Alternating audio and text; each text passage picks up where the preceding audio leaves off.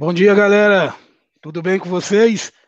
Bom dia, bom domingo, galera. Histórias de Boleiros, galerinha aí do Memorial do Futebol, galera do Arquivos do Futebol, nossos amigos aqui que tá sempre com a gente todo domingo ou qualquer outro dia da semana que, que a gente resolve fazer alguma coisa, tá sempre com a gente aí batendo um papo, dando uma força, dando uma moral pra gente. Bom dia, Emerson. Tudo bem com o senhor? Opa, antes de você falar, Emerson, antes de você Senhor. falar, deixa eu fazer um, um, um, comentário. Comentário não, na verdade é uma informação para os nossos amigos seguidores do História de Boleiros.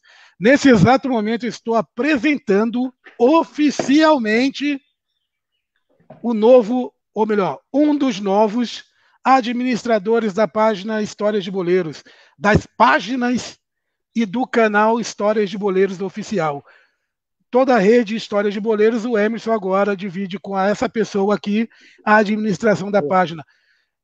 Emerson Charles, seja bem-vindo, meu amigo. Agora, oficialmente, não mais como convidado e como parceiros do Contos da Bola, mas como administrador da página. Tudo bem com você? Cara, eu tô, tô até emocionado, mano. Devia, eu devia até. Vou até deixar essa. Vou, vou recortar depois esse trecho aqui do, dessa, dessa abertura aqui, eu vou mandar para a família, tudo, para eles verem, né, que eu sou um cara que eu, hoje eu sou administrador, né? Obrigado, cara, eu fico feliz aí, já, a gente já conversou aí nos, nos bastidores, né, cara, e eu agradeço muito pela confiança, né, de, de, de você ter chamado aí para a gente dividir aí essa, essa, essa, esse trabalho, né, cara, às vezes as pessoas olham assim como, como hobby, né?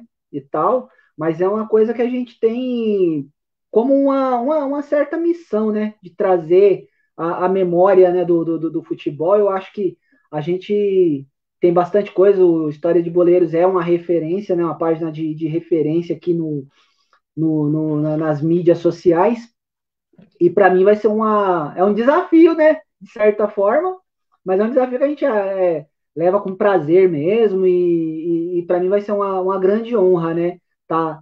Além do, do Arquivos do Futebol, que a gente já está lá há algum tempo, o Memorial do Futebol e agora o História de Boleiros. Eu tô, tô multimídia. a gente vai, a gente vai, vai tocando a bola aqui e com certeza a gente vai fazer um grande trabalho aí junto com, com essa diretoria maravilhosa aí do, do História de Boleiro. Muito obrigado é mesmo pela confiança. Opa, que isso, filho.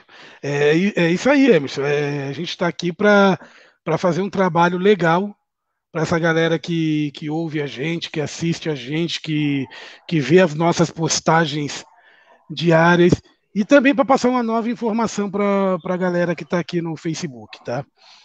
É, a partir da semana que vem, essa aqui é a nossa última live Contos da Bola dentro do Facebook.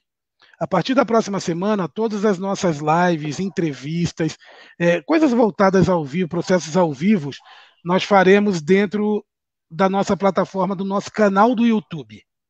A partir da próxima semana, todas as nossas, é, nossas lives, entrevista com jogador de futebol, bate-papo. A gente vai ter o jornalzinho, o, o HB News Esportes, a partir do, da segunda quinzena de janeiro, e mais um, algumas ações dentro do, do YouTube. E a gente convida todos os nossos seguidores também para se inscrever no nosso canal História de Boleiros Oficial lá no YouTube, tá? A partir da semana que vem, toda a nossa nossa parte, como eu já falei, estará dentro do YouTube. Mas fiquem tranquilo, tá, gente? Fiquem tranquilo. É, as ações que a gente faz diária no Facebook, no Instagram, elas continuam. Elas continuam. Isso não vai parar, não. Hoje nós estamos batendo 88 mil seguidores dentro do Facebook. E provavelmente até a próxima semana, a gente, até o final da semana que vem, a gente deve bater 10 mil seguidores no Instagram.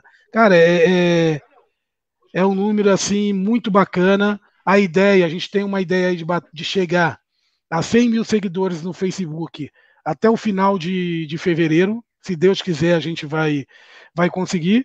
E agora também fazer do nosso canal do YouTube um grande canal para a diversão de vocês. Ah, é uma brincadeira nossa, é um hobby, mas muito mais que um hobby nosso, é um prazer que a gente dá para os nossos seguidores. E vocês sabem melhor do que qualquer um que vocês fazem parte disso. Fazem parte. O que seria do Histórias de Boleiros se não fossem os nossos seguidores, né, não, Emerson? E para é, finalizar. É, é, é por eles, né? Exatamente, exatamente.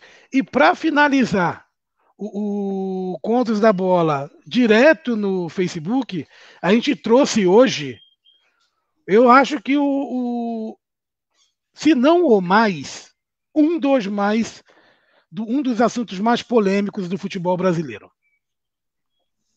Um dos assuntos mais polêmicos do futebol brasileiro, que é a história da Copa União de 87. A gente vai finalizar as lives no Facebook com o pé direito.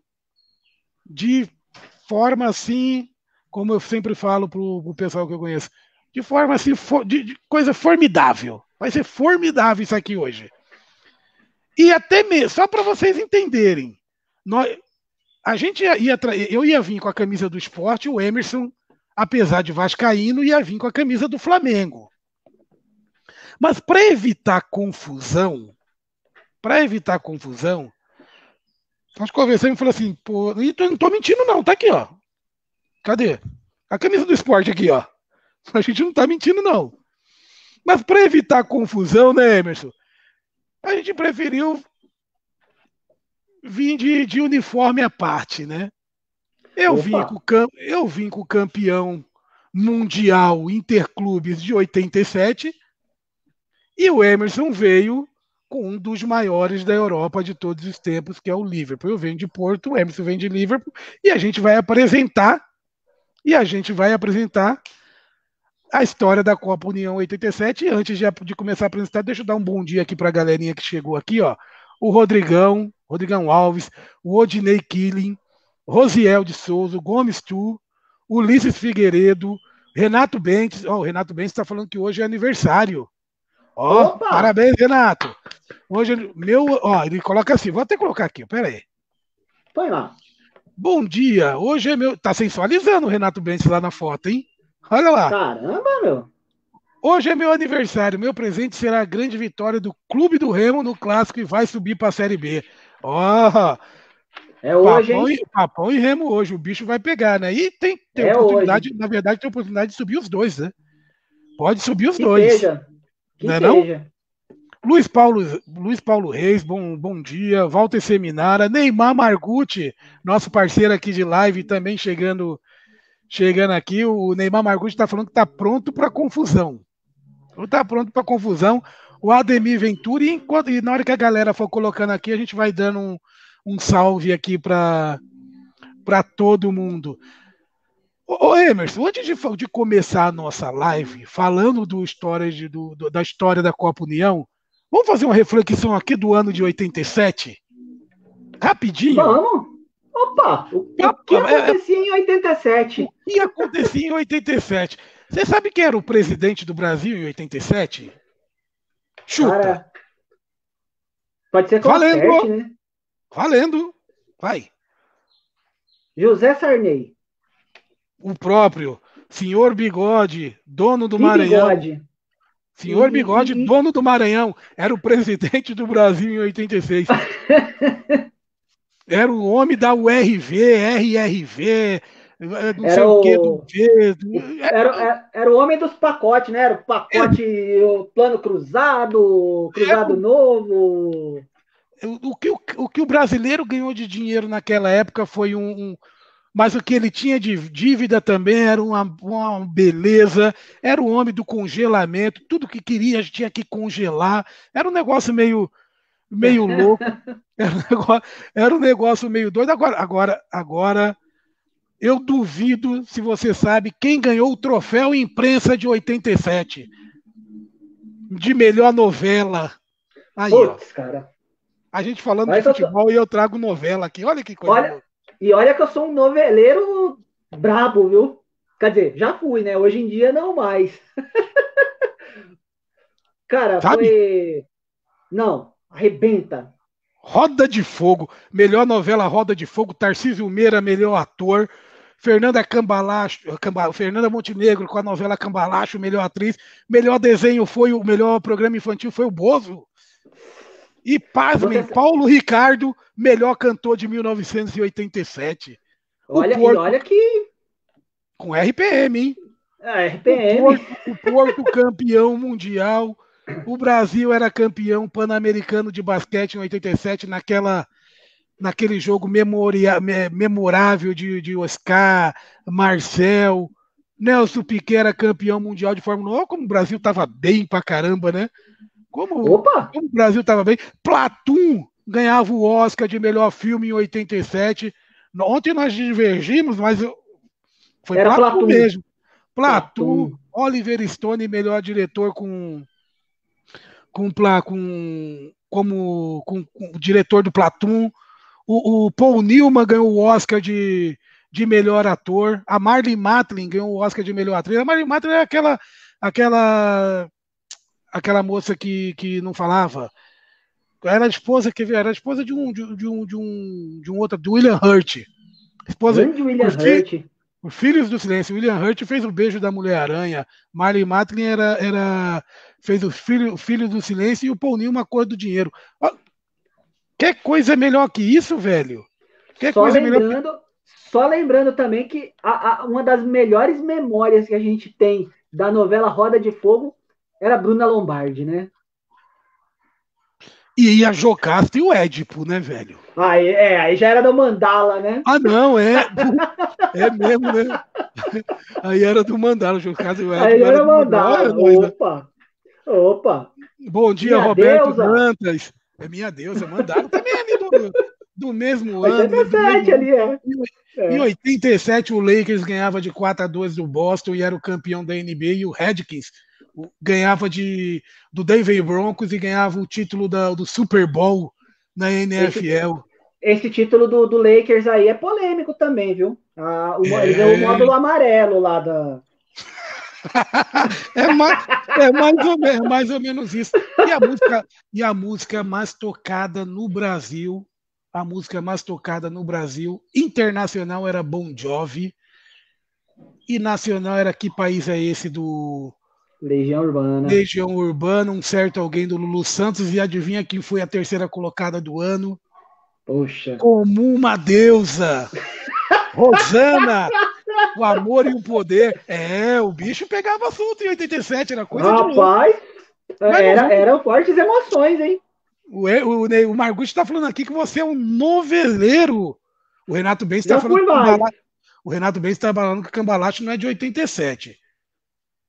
Aí, né, Renato, eu vou vamos brigar com a internet aqui, porque foi a internet que, que informou. Mas vale aqui a, a, a Pode ter começado em 86, né? E atravessou para 86. Exatamente, é porque tinha essas papagaiadas lá no, no troféu imprensa. Começar no último dia do ano, 31 de dezembro começava, já virava o melhor de 87.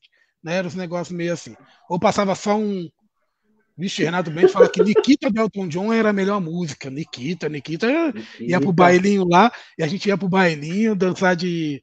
de era, era aquele momento, é, opa, era aquele momento, né, meu, que você colocava aquele. Como é que era o avanço no, no, no nas axilas, né? Cachemir Bouquet e. Cachemir Bouquet no pescoço aqui. naquela, época, naquela época a coisa já era mais evoluída, já era estileto. Estileto e senhorene. Era, já era estileto, estileto e senhorene, aquele cheiro no cangote, aquelas coisas todas, né? E Ai. só para a gente começar aqui o nosso bate. Isso é logicamente uma brincadeira né, que a gente faz com, com, com, os nossos amigos. Até mesmo foi legal você falar do cheiro do cangote, Chris DeBurg com Lady in Red. Lady, in Red. Né? Essa, daí, essa daí embalou emoções, hein? Segunda música mais tocada do ano. Olha que coisa de, de maluco isso aí, várias namoradinhas nessa época, né? Não? Opa, só dois para lá, dois para cá e vamos ali fora conversar, né? E o presidente da CBF em 87 era o Otávio Pinto Guimarães. Na verdade, ele era presidente da CBF naquela, né? Quem mandava era o Nabi, né? A gente sabe disso. Quem mandava era que nem o Vasco lá com Calçado e Eurico. Calçado era o presidente, quem mandava era o Eurico, né? Era mais, ou, era, era, era, era mais ou menos assim. E só para, antes da gente começar a falar da, da nossa Copa União, é, semana o, o, Brasil perdeu o grande Genival Lacerda. Genival Lacerda, que que cantou Severina Chique Chique, ela deu o rádio e assim. Ela deu, ela, ela deu o rádio também embalou alguns casamentos, viu? Opa, ela deu Tem alguns com, com essa trilha sonora. É, Chique Chique e outras milhões de músicas.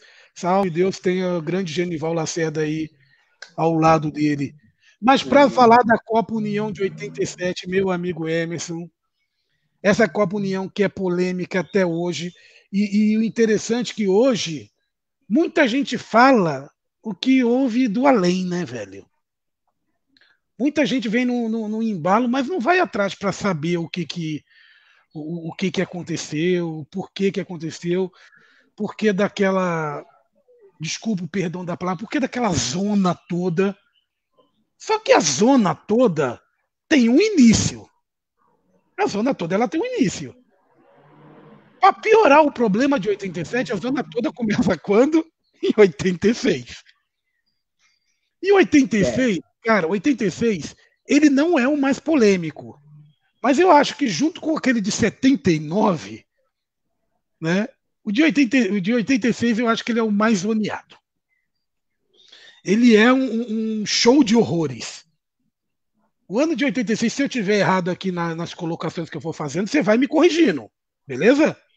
Opa. 86 o campeonato ele começa com duas divisões, primeira e segunda. 44 times na primeira, 36 na segunda. E aí, esses 44 times foram formados quatro grupos de 11. De cada grupo de 11 passariam seis, ou seja, teríamos 24 clubes aí. Mais 24 clubes. Mais quatro clubes que tivessem, que tivessem mais pontos independente do grupo, seriam também classificados. E mais quatro clubes vindo da segunda divisão. Porque antigamente o brasileiro ele tinha essa. O cara ele começava na segunda divisão, ele podia ser campeão brasileiro.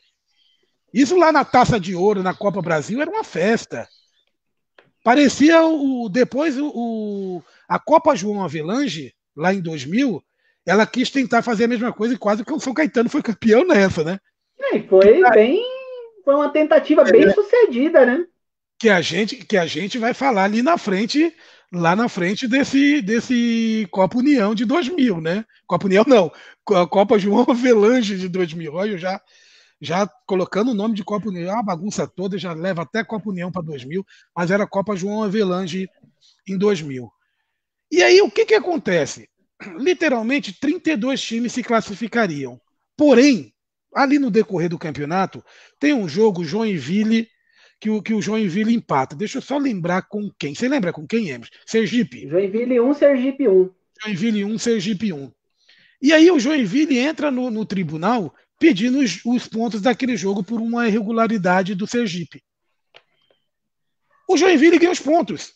O Joinville tinha feito um ponto, ganha os dois pontos. Porque na época o empate era um ponto, a vitória eram dois pontos. Ainda não tinha os três pontos. Era um e, e dois. E, detalhe, que o, esse, o, o, pedido do, do Joinville ele é tão estranho porque o, o Joinville entra na justiça por, por, por uma questão de doping, né? O jogador era o Carlos Alberto do, do, do Sergipe, foi pego no, no, no antidoping e o Joinville correu para buscar os pontos desse jogo, né? Por causa de um, de um caso de doping. Foi bem, Bem surreal, né? E aí começa toda a briga. Por que começa toda a briga? O Joinville ganhando os pontos, automaticamente o Joinville ficaria entre os 32. Quem estaria eliminado? Adivinha, meu amigo? Emerson? O Machão da Gama, o time da colina. O Vasco estaria Vai eliminado. Agora. E aí, papai Eurico Miranda entra em ação. o rei da virada de mesa, o rei Papai Eurico, é, é, é dizem, dizem as más línguas, que foi um dos piores dirigentes do Brasil. Porém, porém, eu acho que vale ressaltar que para o Vasco ele foi o cara, né, velho? Porque ele morria pelo Vasco. Tudo bem que o último mandato dele teve muito problema, isso e aquilo, a gente pode falar isso no, no, no em lives futuras, mas para o Vasco, Cara, o Vasco ganhou muito com o Eurico Miranda. A gente pode criticar as formas do Eurico Miranda administrar, é, é, as grosserias, peitando, o jeito que ele fazia. Principalmente, ah, o Eurico Miranda era o mal pro futebol brasileiro. Mas pro Vasco da Gama ele era uma beleza, velho. Era uma beleza. Morria pelo Vasco. Esse, esse, esse é o lado que a gente precisa ressaltar. Isso é um lado que a gente precisa ressaltar com muita clareza. E aí, a CBF foi lá e. Pô, o Vasco da Gama, né, o Emerson? Então, vamos aumentar, vamos aumentar a quantidade de 32 para 33, porque o Vasco não pode ficar de fora. O Vasco ficar de fora, papai. Não, não pode. E aí o pessoal falou assim, pô, mas 33?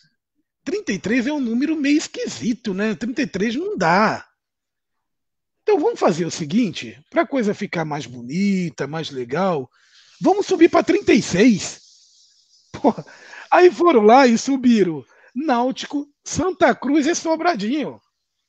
Então a, a segunda fase de 1986, ela tem os 32 mais Vasco, mais Santa Cruz, mais Náutico e mais Sobradinho. E aí ficou definido que desses 36, os 24 primeiros colocados comporiam a primeira divisão de 1987. Porque 87 teria só 24 times. Rezava a lenda, né? Que teria só 24 times. E aí vem começa eh, começa não, vem a segunda parte da bagunça. Porque só para vocês entenderem, inclusive tem um vídeo que o Fernando Vanucci tem lá na, na internet. Coloca o Fernando Vanucci, vai, é muito claro. O Botafogo caiu para a segunda divisão do brasileiro. Exatamente. Botafogo e Sport Recife não se classificam. Vitória e alguns outros times não se classificam, não ficam entre os 24. Ou seja, se tivesse tudo bonitinho, os 24 times no ano de 87, Botafogo não participaria, Esporte, Esporte Recife não participaria, não ia ter cruzamento, porque teria Série A e Série B, vamos dar um exemplo, não teria cruzamento, e aí todo, todo, todo o cenário de 87 mudaria. Porém, como a gente sabe que a coisa não transcorreu desse jeito, e só para lembrar, a gente não está aqui para puxar sardinha para o Flamengo, para puxar sardinha para o esporte, para o Guarani, para o América do Rio, para o Vasco, não, muito pelo contrário, a gente está aqui para contar a história. Por isso que além do conhecimento que a gente tinha, a gente foi atrás de vídeos, a gente foi atrás de jornal, a gente pegou jornal da época, jornal do dia, do dia seguinte, para verificar se tudo o que contavam hoje realmente é o que estava retratado naquela data. E é isso que a gente vai trazer para você. Mas, Emerson, essa parte de 87, meu amigo, taca a bola que você faz o pitaco agora. Tem, uma, tem até uma, um, um dos muitos embrólios de 86, né?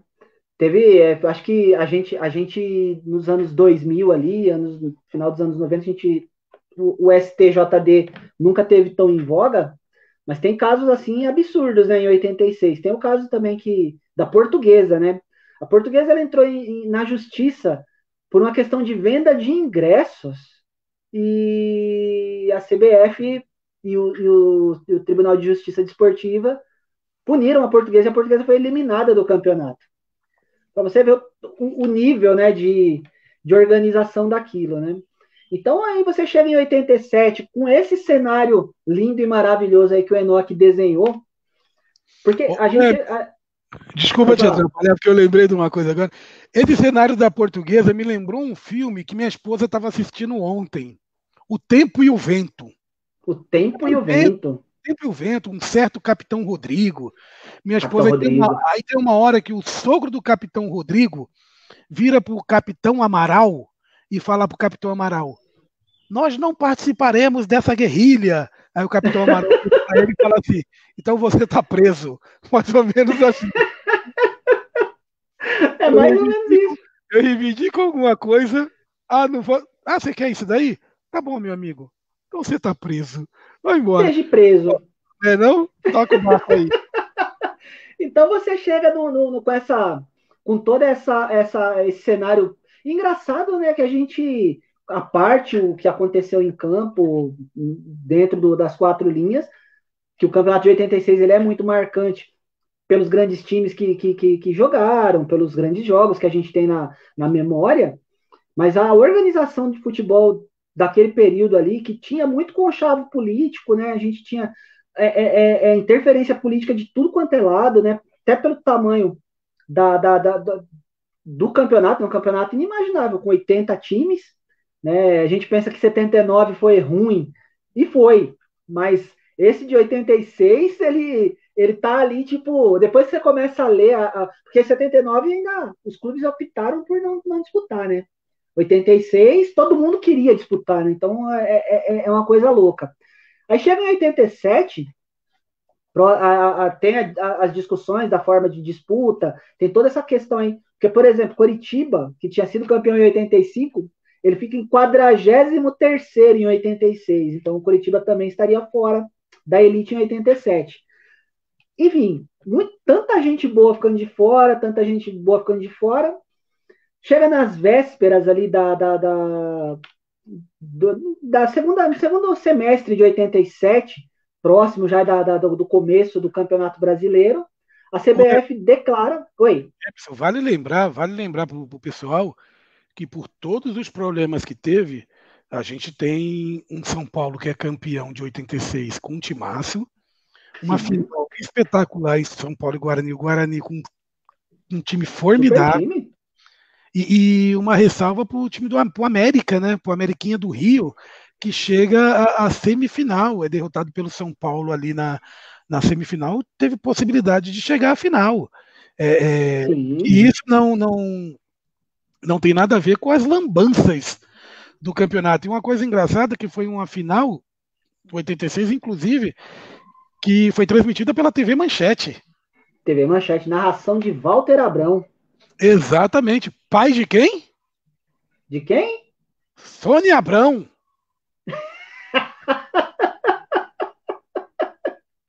é, filho. É, o negócio, negócio, negócio, hoje aqui tá professor Raimundo, velho. É. Outras, outras conversas. É? Outras ideias. Mas é, mas história de boleiros é isso, né? História de boleiros é, é, é o, é o amplo, né? A gente acho que eu acho que é super bacana essa coisa de tanto, a gente tanto situar, que lá, né, cara? É, tanto que lá no canal do YouTube a gente vai ter um, um, um programa semanal que a gente vai falar de entretenimento. Não vai ser só, não vai ser só futebol. Do jeito que eu falei aqui, a gente vai ter nossas lives lá, contos da bola, entrevista com o jogador do passado, ex-jogador, não vou falar jogador do passado, ex-jogador, o cara que parou de jogar, né? Ex-jogador.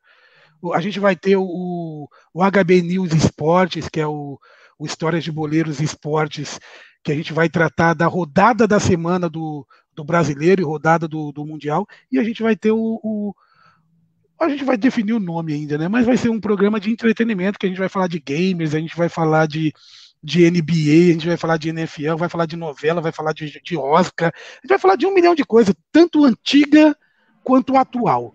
Eu tenho certeza que vocês vão adorar, porque esse Emerson aí, ele é um showman.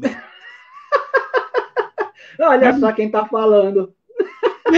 Já, já, já, que a gente está aqui, deixa eu dar um, um salve aqui para mais uma galera que, claro. que chegou aqui. O nosso amigo Vande, Vandinho, gente boa. O Vande jogava muito, jogador. O nosso Daniel, professor lá, historiador do Atlético Mineiro, que participa sempre aqui com a gente.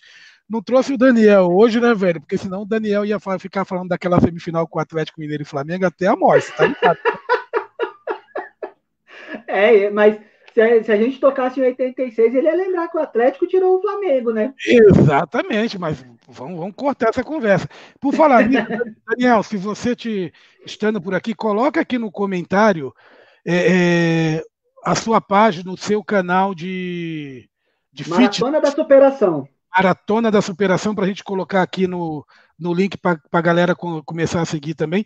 E a galera que estiver aqui falando com a gente aqui, se tiver um canal, se tiver uma página, pode colocar aqui no, no nosso post aqui, que a gente coloca aqui para a galera dar um salve lá para vocês, seguir vocês também, beleza? Arquimedes Silva Filho, nosso Arquipédia, tá dando um salve aqui para todo mundo.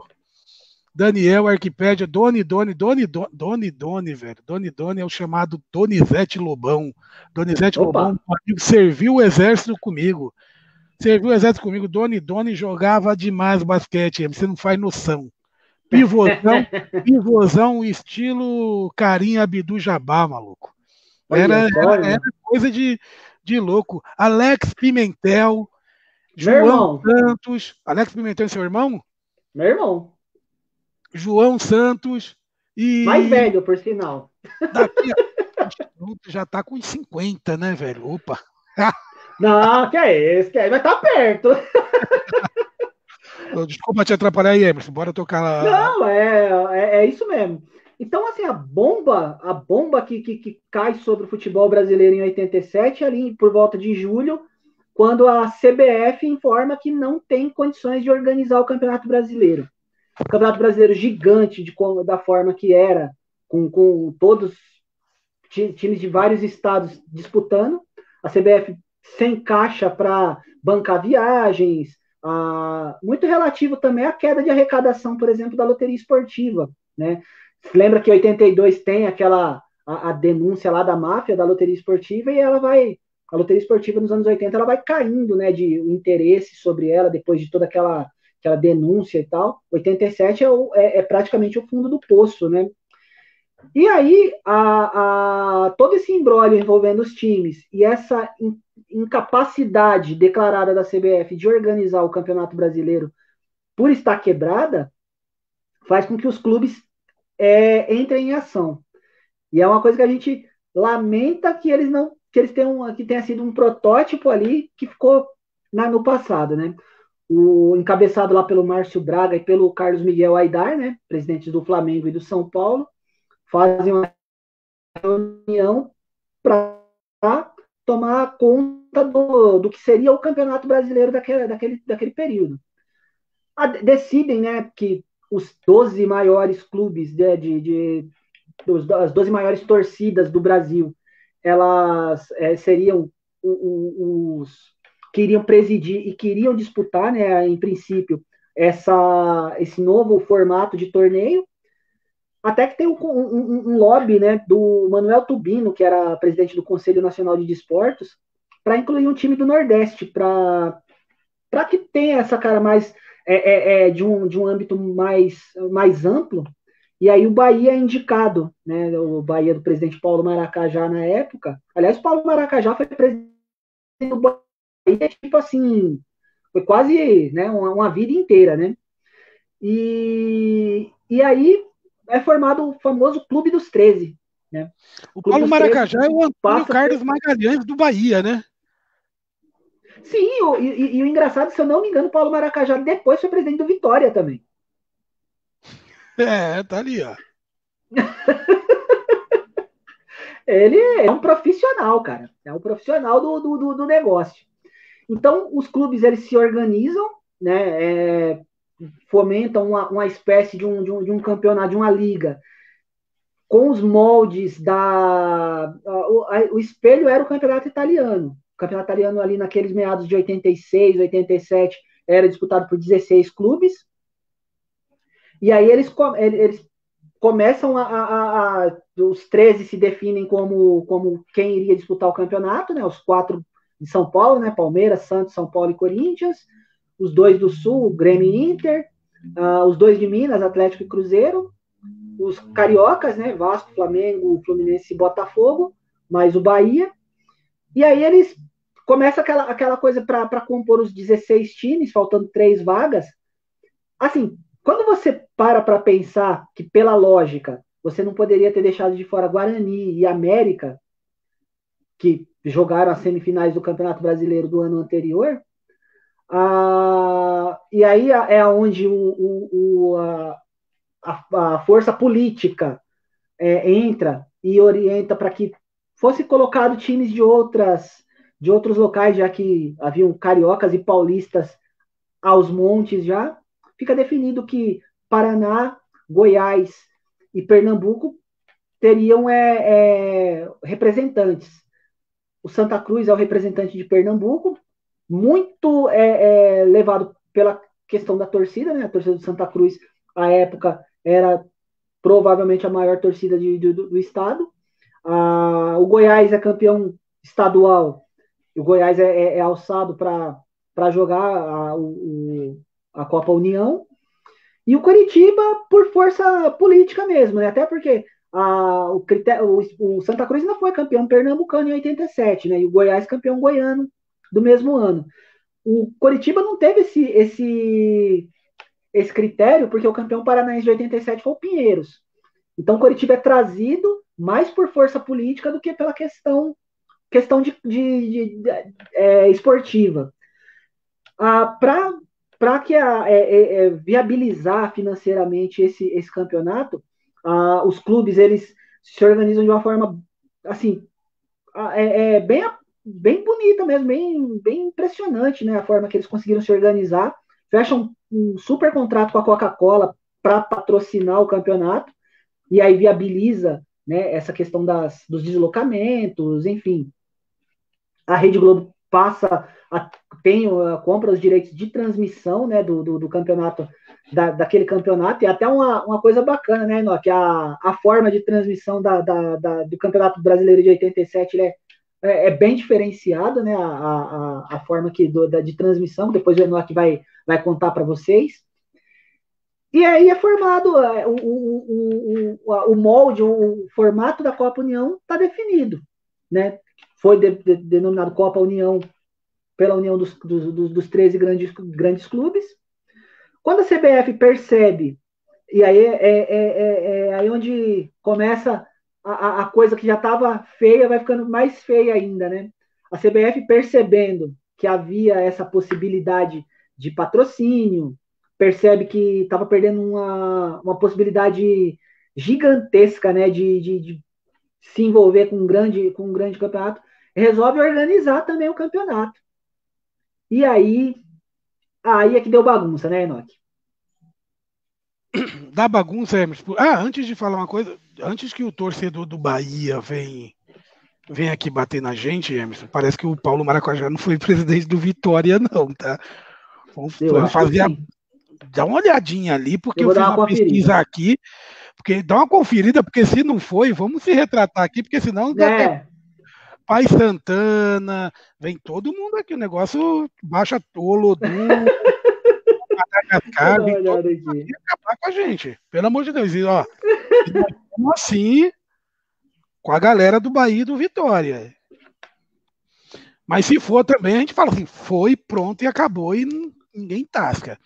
Realmente, Emerson, a, a, a, forma de transmissão foi uma coisa muito legal. Em 87, a Globo entrou na parada, o Clube dos 13 fechou com a, com a Rede Globo e tinha uma coisa interessante. Porque, como na teoria só tinha time grande, como você disse, lá no início era para ser 12 times, aí incluir o Bahia, virou Clube dos 13, e aí depois incluir os outros três times conforme o critério que, que você informou. O que, que, que a Rede Globo fazia? A Rede Globo pegava todos os jogos da rodada, vamos dar exemplo, tinha oito jogos na rodada, ela escolhia ali quatro, cinco e colocava num sorteio. Colocava as bolinhas num sorteio dentro do, do globinho, rodava o globinho e tirava um jogo. E aí ficava todo o público parado na frente da televisão, porque era uma coisa engraçada. Hoje em dia, e aí você sabe melhor do que, do que qualquer um aqui, porque você é um assíduo que assiste muito campeonato italiano, alemão, espanhol, campeonato da Indonésia, da Rússia, do Tajiquistão e, e todos esses campeonatos, campeonato lá do Copa Osasco, Copa Carapicuíba, tudo que existe, é, Taça Felipe Camarão do, do, Rio Grande do Norte, tudo que é campeonato que, que tem, você assiste. Na época, em 87, não tinha jogos Opa. transmitidos pela televisão, era um na vida, outro na morte. Ou então, quando chegava ali, o, o ou era final de campeonato, ou era final de campeonato, ou era um jogo que o público estourou, tinha 200 mil, mil pagantes, né? Tinha 200, 300 mil pagantes ali, 300, eu tô de sacanagem, 200 mil pagantes, e aí a televisão falava, opa, vou liberar para transmitir, porque não cabe mais ninguém no, no estádio. Era mais ou menos assim que, que, que rolava o negócio. E a Globo pegava esses quatro, cinco jogos que ela definia como principais, jogava ali no Globinho, rodava e puf! Que nem o Daniel falou assim, pô, foi um marketing formidável. O único problema que tinha é que o jogo tirado era o jogo do Brasil inteiro. Não tinha esse negócio que nem hoje. Ah, é, o Rio assiste, assiste, do time carioca, Rio Grande do Sul assiste do Gaúcho, Mineiro assiste. Não. Se saísse Cruzeiro e Goiás, era Cruzeiro e Goiás que o Brasil inteiro ia assistir. Só que Cruzeiro e Goiás era um jogaço. E ao mesmo tempo você podia ter um Corinthians e São Paulo, um Flamengo e Vasco, transmitido para o Brasil inteiro, como chegou a acontecer alguns clássicos, transmitido para o Brasil inteiro. Então era muito legal, porque girava aquela expectativa, ficar todo mundo sentado na frente da televisão, 10 para as 5, que os jogos eram 5 horas, não eram 4 horas antes, 10 para as 5 ali, ficava todo mundo já na frente da televisão, já esperando e com o dedo assim cruzado para que seu time saísse ali, porque é, era difícil, principalmente quem morava longe de estádio. É. Era difícil para o cara ir no estádio e para o cara assistir o jogo pela, pela TV. Então, esse ponto era muito legal. Foi um marketing assim é, é, formidável, muito bacana, muito bacana mesmo. Sensacional, né? E aí ainda tem uma tem, tem, tem alguns aspectos interessantes dessa questão de patrocínio, né? Aliás, se, sobre patrocínio, viu? Estamos aguardando os nossos patrocinadores, viu? E, e, o, e o, interessante é, é, é, essa campanha que a Coca-Cola passa a ser a principal é, é principal patrocinadora do campeonato. Tem uma, uma coisa engraçada da, da história da camisa do Grêmio, né? Você falou de patrocinadores que nós estamos esperando, até mesmo para os nossos patrocinadores entender. Nossa página Histórias de Boleiros no Facebook, só no Facebook, ela está batendo 6 milhões de visualização esse mês. No, bateu 6 milhões de visualização nos últimos 30 dias. Então, para quem gosta aí, cara, é, é, sem contar alcance, tá? Estou falando de, de visualizações. 6 milhões de visualizações nos últimos 30 dias e alcance aí, pô, stories, eu estou falando de Facebook, sem contar Instagram, sem contar podcast, o Spotify, sem contar YouTube, sem contar o, o Twitter, que logicamente o nosso patrocinador, na hora que entrar, ele vai ter acesso com a gente em tudo. Em tudo, né? Em tudo. Então você tem, uma, uma, tem o capítulo interessante né, da camisa do Grêmio, já que a Coca-Cola, o rótulo era vermelho, o Grêmio não podia ter um vermelho na, na camisa, né? Daí a, a, o, o, símbolo da Coca-Cola é preto na camisa do Grêmio, é um dos capítulos bacanas desse, desse campeonato. Só que, como eu falei antes, né, a CBF começou a se interessar pelo campeonato de uma hora para outra. E aí começa a, a tentar valer o que estava acordado lá em 86, de trazer, fazer um campeonato amplo. É, são feitas reuniões com os clubes é, que organizavam o Clube dos 13, e fica definido uma, uma, uma, uma espécie de divisões, uma, espécie, uma, divisões no campeonato. E aí é onde você começa a ver a, os formatos módulo amarelo, módulo verde, módulo branco e módulo azul. Ah, os, fica acordado que os times do módulo verde seriam os times da Copa União, os times dos clubes dos 13, né? E você sabe como é que chamava, como é que foi chamado oficialmente o, o módulo verde, o troféu do módulo verde? Não! troféu João Avelange. Era um prenúncio, né? Ah, mas, brincadeira, né? Pois, o, os times, os demais times que pleitearam ali os, é, é, a possibilidade de jogar a primeira divisão em 87.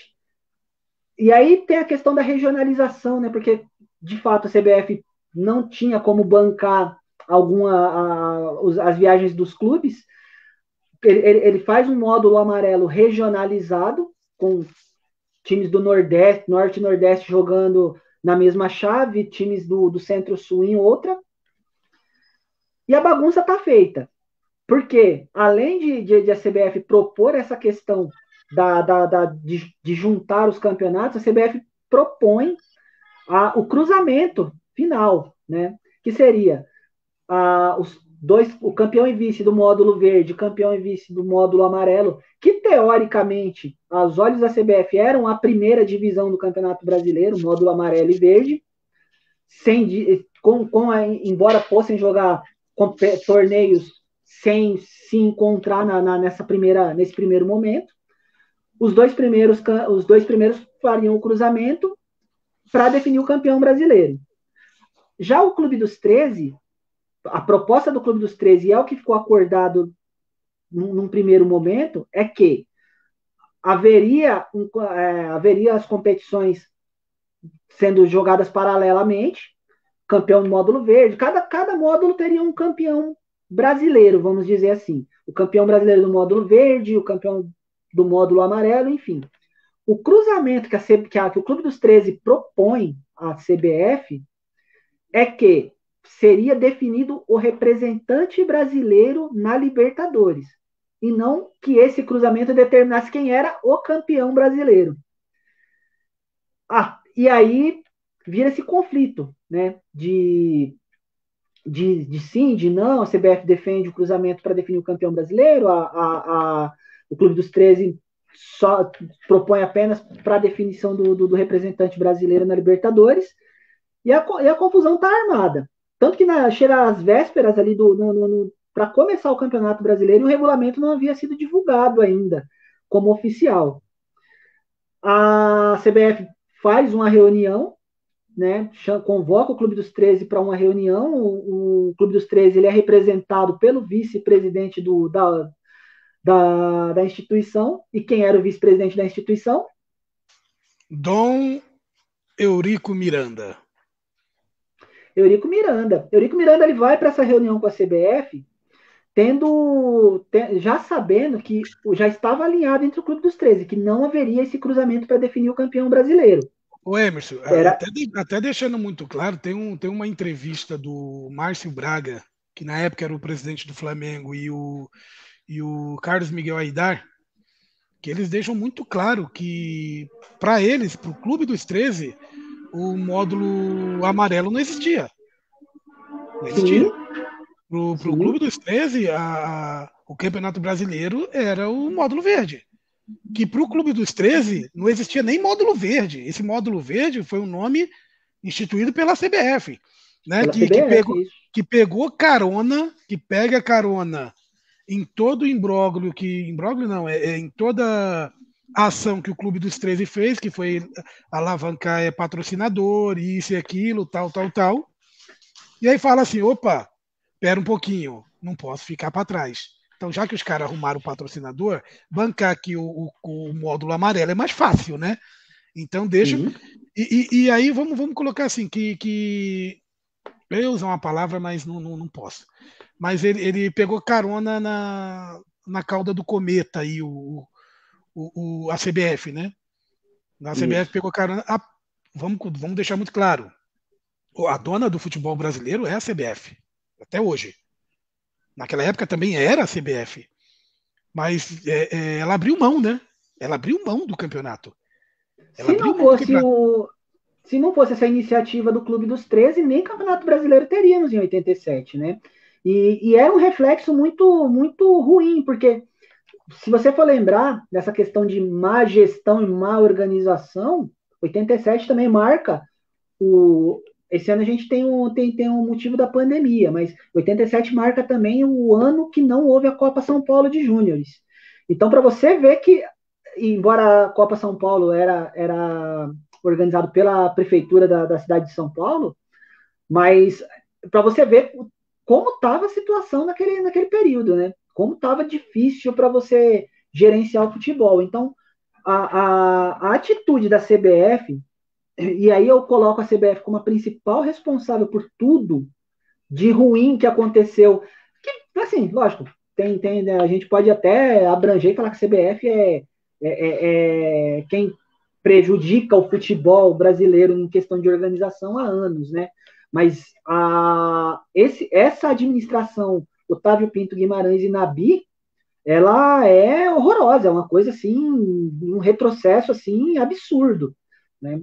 E, e é responsável pela grande confusão. Às vezes a gente vê até aquela coisa dos, dos torcedores, tanto de, de, de, de, esporte, de Flamengo, nessa discussão aí, até é, é, e, e, a gente às vezes exime a grande responsável por toda a confusão, que é a CBF, que age de uma maneira, digamos, até sórdida, né? De depois que, que, que os clubes conseguem organizar e, e angariar fundos para fazer a disputa do campeonato, faz um campeonato.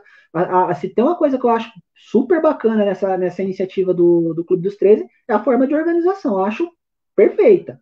A ideia, talvez uma ideia para ser levada, que era para ter sido levada por, por anos e anos. Né?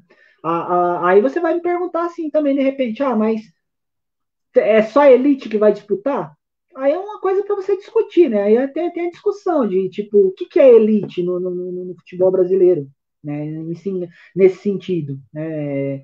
Acho que se você tem, por exemplo, se você colocasse ali Guarani, Portuguesa, América, é, para disputar a, a, Série B, aliás, a, a, a, Copa União, essa briga talvez nem tivesse acontecido.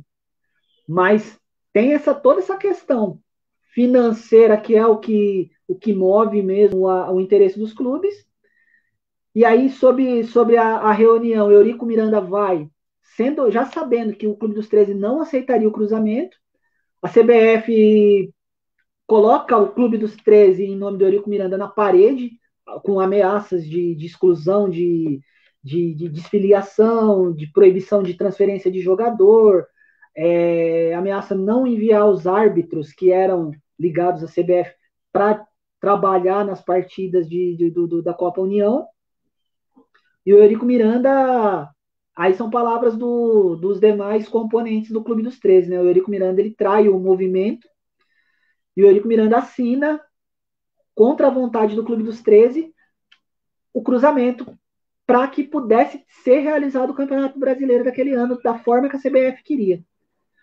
Quando essa notícia de que o Eurico Miranda havia assinado a, a, o regulamento chega na, na, no Clube dos 13, o Clube dos 13 faz uma assembleia é, é, entre eles, e ali eles, antes mesmo do, do, chegar às finais, porque dá a impressão que, o, que foi uma coisa que chegou nas finais e os clubes resolveram não, não jogar, mas não foi. No comecinho do campeonato, depois dessa assinatura do Eurico, o Clube dos 13 se reúne e define que não haveria o cruzamento em hipótese alguma. Uma coisa que é interessante, inclusive que tem um, um vídeo do esporte interativo, que é muito legal, depois a gente passa até o, o, o nome aqui para vocês procurarem, que é bem interessante, tem um vídeo do Esporte Interativo que o Mauro Betting ele, ele faz um, um comentário que vou ser muito sincero, eu procurei em outros locais e eu não achei, tá? Mas o Mauro Betting faz um comentário que o Eurico ele assina esse esse regulamento, dá o ok. Só que esse regulamento ele é informado depois que é assinado, ele é informado e publicado, publicado quando o campeonato ele já começou com 30 minutos de jogo, do primeiro jogo do campeonato. Com 30 minutos do primeiro jogo do campeonato, que os clubes têm ciência real que o Eurico tinha assinado aquele regulamento. Ou seja, por mais que o regulamento foi feito antes, assinado antes, ele só foi mostrado e veio à tona para o Clube dos 13 com acho que com 10, 30, alguns minutos pós o primeiro jogo, a bola ter rolado no primeiro jogo. Ah, Enoque, mas é, é sacanagem. Cara, de antemão não é sacanagem. Tudo bem, ele mostrou, eles mostraram depois. Mas o Clube dos 13 deveria ter pego e falado para o Eurico. E aí, o que, que você assinou? Mostra uma cópia aí, deixa a gente ver. E isso não foi feito. Aí foi a hora, é a hora que eles apertam o Eurico e falam, e aí? O que, que é isso daqui? E aí não dava mais para voltar atrás. E é que nem o Emerson falou. Aí eles se reúnem, eles se reúnem e falam o seguinte: fala, cara, independente de, de, de regulamento, isso aqui, quem manda é a gente, nós somos picas da galáxia, e não vai ter cruzamento. E o legal dizer que, no, o, que não é Flamengo e, e Inter que não quis cruzar, fazer o cruzamento. Quem não quem não quer fazer o cruzamento é o clube dos 13.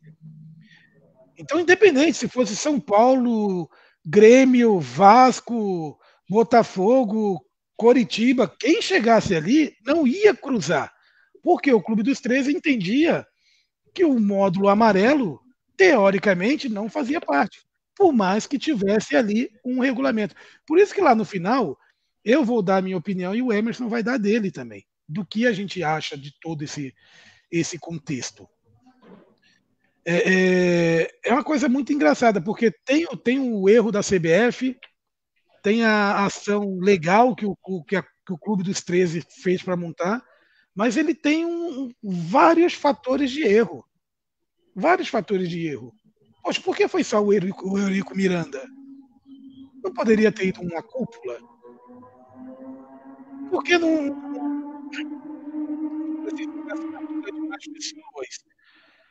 Por que o Eurico Miranda é, assinou? Porque ele, diz, o, diz o Eurico Miranda em entrevista, inclusive para a ESPN, em, entrevista no Jornal do Brasil, é, no, no, jornal no Jornal do Brasil, que ele foi teoricamente imposto a assinar, porque senão não teria campeonato. Senão a, própria CBF tinha como barrar o campeonato, não teria campeonato, ninguém ia ter campeonato, que só ia ter o campeonato do módulo amarelo, se tivesse, né? Se tivesse. É, Mas... Provavelmente teria, né? Provavelmente teria pela. Porque é, é, é, a gente vai relendo as, essa, esse, tudo o que aconteceu no futebol ali nesse, nesse período. Eu acho que a, a, o envolvimento político, político mesmo, não político do, da política do futebol, político mesmo. Para você ter uma ideia, tem um, tem, chega um período ali da, da dessa época que o, o presidente, o José Sarney, ele, ele faz um lobby até em prol do Botafogo de Ribeirão Preto para estar tá né, nessas divisões de, de, de, elite, né? Então, para você ver que tem muita tem muito jogo político envolvido, né? Tanto que o Nabi depois ele, ele se elege quem, deputado, ele tem essa fez o lobby, toda, né? Quem fez o lobby pro Botafogo de Ribeirão? José José Sarney. Por que, que ele não fez um lobby pro Sampaio Correia e pro Motoclube ele foi fazer lobby pro Botafogo de Ribeirão, que não tem nada a ver com a cidade dele, né? Pois é. Então, assim, você é. Zero grau lá na Pinguins, de Ribeirão Preto? É, é uma possibilidade, assim, imensa, né? O Doni Doni tá falando aqui para mim. Enoque, quando vocês estiverem lá no, no, canal do YouTube, fala de rugby também. Falaremos de rugby, rugby claro. Para lembrar claro. aqui, Doni, 1987, Rugby World Cup. Nova Zelândia campeã, ganhou da França na final. Ah, os, os All Blacks. All Black. o, o Enoch promete que ele vai fazer uns passos de raca lá quando a gente estiver falando de rugby. Ixi, vou até... Quero ver se, se, se, filho, se sair patrocinador e aumento de seguidores de inscrito no canal, a gente dança rugby, coloca aquela, aquele cuecão do, do sumô, a gente luta não, a gente faz de tudo aqui, é multimídia. Faremos de tudo, sem problema nenhum. Tá vendo. Então é, é, é, é uma. É uma a, gente, a gente vê que tem é, é, das páginas de jornal, de, de, de, das revistas, né? É, é matéria, você não sabe se você está vendo de futebol ou, ou política mesmo. É, é, é, são brigas assim, fora do campo, que, enfim, marcam, né, marcam esse, esse período do Campeonato Brasileiro. É, embora dentro de campo a coisa foi, foi bem bacana, né? Isso que eu ia falar, porque o campeonato de 87 dentro de campo, eu acho que é um dos melhores campeonatos brasileiros que eu já vi. Ali dentro de campo, jogado. Um regulamento meio, meio esquisito, né? Também ali dentro, porque um, um exemplo. Vamos falar um pouquinho de módulo verde, depois a gente fala do amarelo, do branco e do azul mas um regulamento onde o Atlético Mineiro era um, um, eram separados em dois grupos de oito, eram separados em dois grupos de oito, e desse grupo de oito tinha turno e retorno. E o Atlético Mineiro no grupo A, que era o grupo que tinha Atlético e Flamengo, o Atlético Mineiro ele ganha os dois turnos. Os dois turnos. Como, logicamente, como seriam dois grupos, vamos dar um exemplo, é, na pior das hipóteses, ele tinha que fazer a final com, com outro time da, da outra chave, sei lá, tô aqui viajando, tá? Ou, como o primeiro turno você jogava dentro da sua chave, o segundo turno você jogava com a outra chave, Ele poderia ser declarado campeão direto. E eis a, a, a, o, o, o problema. Existe uma semifinal. E o mais engraçado ainda, que a semifinal é dentro do próprio grupo. Porque a, geralmente, geralmente a semifinal você pega o primeiro de um grupo e joga contra o segundo do outro, né? Isso. E na o primeiro do, do, do, grupo contra o segundo parece o paulista, né? Nas chaves. Que você vai lá, o mundo aí classifica os dois primeiro, aí um mata o outro, né? É. Mais ou menos assim, mata o outro. E o Daniel, o, o Bechara tá falando aqui, dois turnos invicto. Eu sabia que ele ia ficar invocado, velho. Tem, não, tem esse detalhe. Tem esse detalhe. O Juiz Renato jogando muito. Principalmente Sérgio Araújo. Jogando muito, muito, muito. Que deu um azar de, que deu um azar de pegar um Flamengo ali na semifinal com a seleção que estava em crescimento, né? E veio crescendo é. durante o, o, o, campeonato. Mas só para você. Vai falando aí, Emerson, que eu vou falar um negocinho aqui. Ó, só para a gente alinhar, tá? O grupo A da, da, do módulo verde, né? O da, da, da, da, do, da Copa União, tinha Atlético Mineiro, Grêmio, Palmeiras, Botafogo, Bahia, Flamengo, Santa Cruz e Corinthians. Grupo, o Atlético ele ganha. Que grupo, hein? O, a primeira fase, o Atlético o Atlético termina em primeiro, é nessa ordem que eu, que eu falei, então são Atlético e Grêmio, né? São os dois primeiros da, da, da, primeira fase, no grupo A. No grupo B era Inter e Fluminense, né? Foram os dois primeiros. Aí tinha Cruzeiro, Vasco, Goiás, São Paulo, Coritiba e Santos. É, na segunda fase, e aí, assim, né? Essa primeira fase o, tem um Atlético Mineiro avassalador, né? Como você falou, time do time do, do, do Tele Santana, né? Tinha tinha Luizinho, tinha Vander Luiz, tinha é, Marquinho Carioca. Era um time do melhor futebol do, do, do, do, Brasil naquela época, naquele ano ali. Era do Atlético Mineiro, sem dúvida nenhuma. Né? E já o outro grupo é um pouco mais equilibrado, tem, tem, tem um pouco mais de equilíbrio. É, e ninguém deslancha, né? Vamos dizer assim. Talvez o, o termo seja que ninguém deslanchou. O, assim. o Emerson, tem até um ponto interessante, que nem no outro grupo, o Cruzeiro ele ganha um turno e o Inter ganha outro. Ganhou outro, isso. Ganhou outro. Exatamente. No primeiro, no, no, no grupo A, o Atlético ganha os dois, o Grêmio é o vice-campeão do primeiro turno e o Flamengo é o vice do segundo. E o regulamento ele, ele, ele, ele machuca mais ainda. Por que, que ele machuca? Porque o correto, vamos colocar assim, vou falar o correto, estou fugindo do regulamento, tá? Estou falando correto, não, o certo. O correto é o regulamento. Ou que a gente acha que é certo, né? O que a gente acha que é certo, que o, o já que eles queriam colocar dois times para passar, que o, o time com o maior número de pontos passasse para a semifinal. E teoricamente não foi isso que aconteceu. O regulamento ele dizia que seria o time com o maior número de pontos do segundo, da, do segundo turno. Porque se você pegar o maior número de pontos, o Grêmio termina com 18 pontos e o Flamengo com 17 na, to na totalização.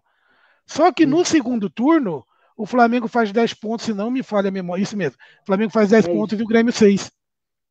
Se fosse pelo totalizador de ponto, seria Atlético e Grêmio. O Flamengo nem entraria na, então é outra coisa que é controversa no campeonato. Ah, tudo bem, o Flamengo foi o, o, o seguiu o regulamento, regulamento, regulamento bagunçado desde do, do, de 86, né?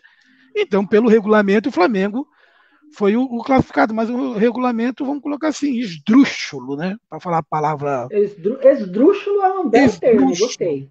Gostei desse termo. Porque é um regulamento que você joga dois turnos e o melhor do segundo, o segundo melhor do segundo turno que passa para a semifinal. É, que coisa e esquisita, que, e pior né? que o pior que chegou uma, uma, quando eu estava fazendo a pesquisa, eu até fiquei fazendo as contas, né? Falei, não, tô contando errado, cara. Ou então a fonte que eu tô pesquisando aqui tá, tá, tá me dando a pontuação errada.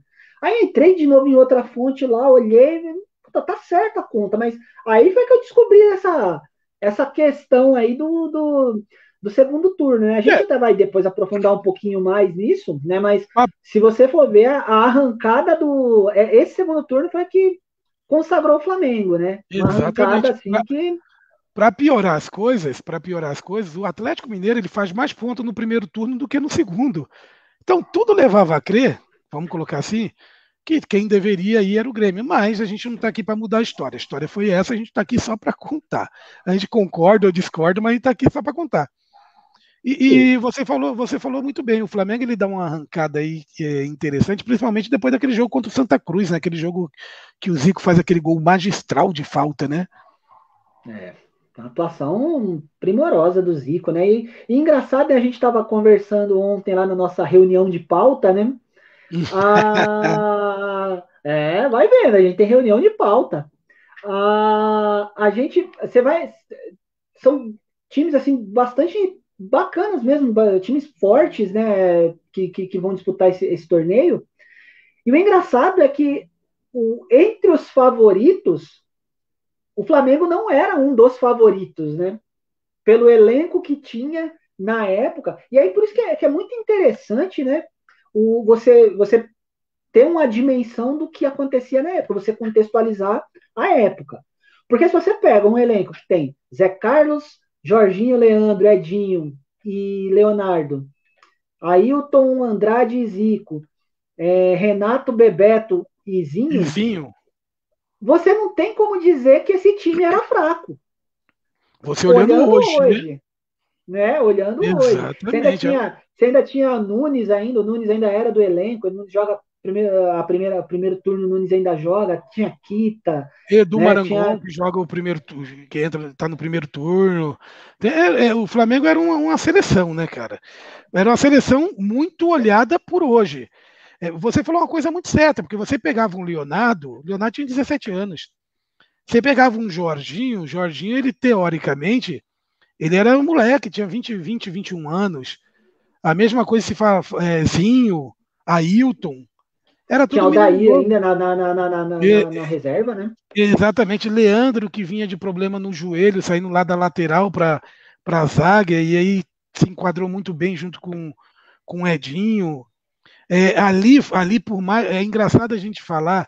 Andrade sempre foi um craque, mas a, a, aquele campeonato de 87 ele é realmente a afirmação do Andrade como, como se não o melhor volante do Brasil, um dos melhores volantes do Brasil, tanto que ele vai para a Olimpíadas de, de 88 de, é, depois. Bebeto, por mais que, que já, já recebia oportunidade com o Evaristo de Macedo, com, com o Tele na seleção, ele também era um, um, moleque novo, mas o Flamengo ele se enquadrava muito ali em Zico e, e, e Renato, né? Renato voando, Renato o melhor jogador do Brasil naquela época. É, porque você tem assim, a necessidade de criar protagonistas, né? O Flamengo tinha um time de muitos protagonistas ali até 83, né? Que é a, a, a, a era de ouro ali do, do, do, Flamengo, nessa, nessa fase dos anos 80. E a afirmação de Bebeto, o Zinho muito jovem ainda, é, o Ailton, era, era a afirmação desses caras era muito importante, né? E lembrando que o, o, Flamengo ele começa com o Antônio Lopes, né, como técnico. O Flamengo perde para o São Paulo na estreia dentro do Maracanã 2 a 0 dois gols do Miller. E Miller que por Lopes sinal ali. Miller que por sinal foi o artilheiro da Copa União daquele ano com 10 gols.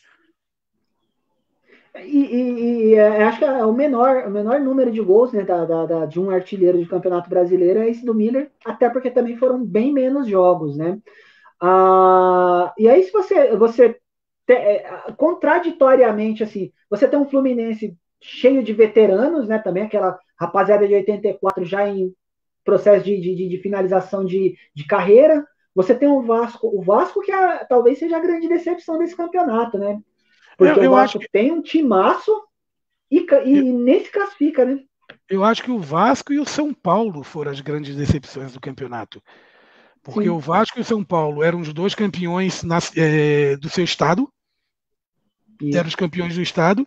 E, e, faz uma, uma, um campeonato muito ruim. O São Paulo é. tinha um timaço, o Vasco tinha um timaço, e ambos não vão bem no, no campeonato. Ah, mas o Corinthians, não, o Corinthians estava um, um, uma Ali... draga só. Aliás, é, fala ah. aí, porque tem uma cena, é... tem um fato de, de do Corinthians Aliás, o... 87 é um ano, assim, dos mais estranhos da história do Corinthians, né? O Corinthians tinha ido muito mal no primeiro turno do Paulista, né? Tinha ficado em último, foi lanterna do primeiro, da primeira fase do Campeonato Paulista. Ele tem uma arrancada no, a partir do segundo turno, com Chico Formiga sendo técnico e tal. É, e aí o Corinthians chega à final do Campeonato Paulista, time de Edmar, de Everton, Jorginho, é, João Paulo, é, revezava Valdir Pérez e Carlos no gol, enfim, era, era ele chega no, no, segundo já pro, pro, Brasileirão com outro ânimo, né? Depois de ter sido vice-campeão paulista ali naquela aquela arrancada histórica ali da, da, da segunda fase. Só que na, na primeira, na, no Campeonato Brasileiro parece que voltou, virou a chave e voltou a ser o Corinthians do, do primeiro turno do Paulista, né? O Corinthians fica em último nas duas nas duas fases do campeonato da, da, da Copa União, né, na, na, sua chave. E tem um jogo histórico contra o Atlético Mineiro aqui no Pacaembu, né? O Atlético ganha 2 a 1 do, do, do, do, Corinthians aqui, né? Se não me engano, dois gols do Renato.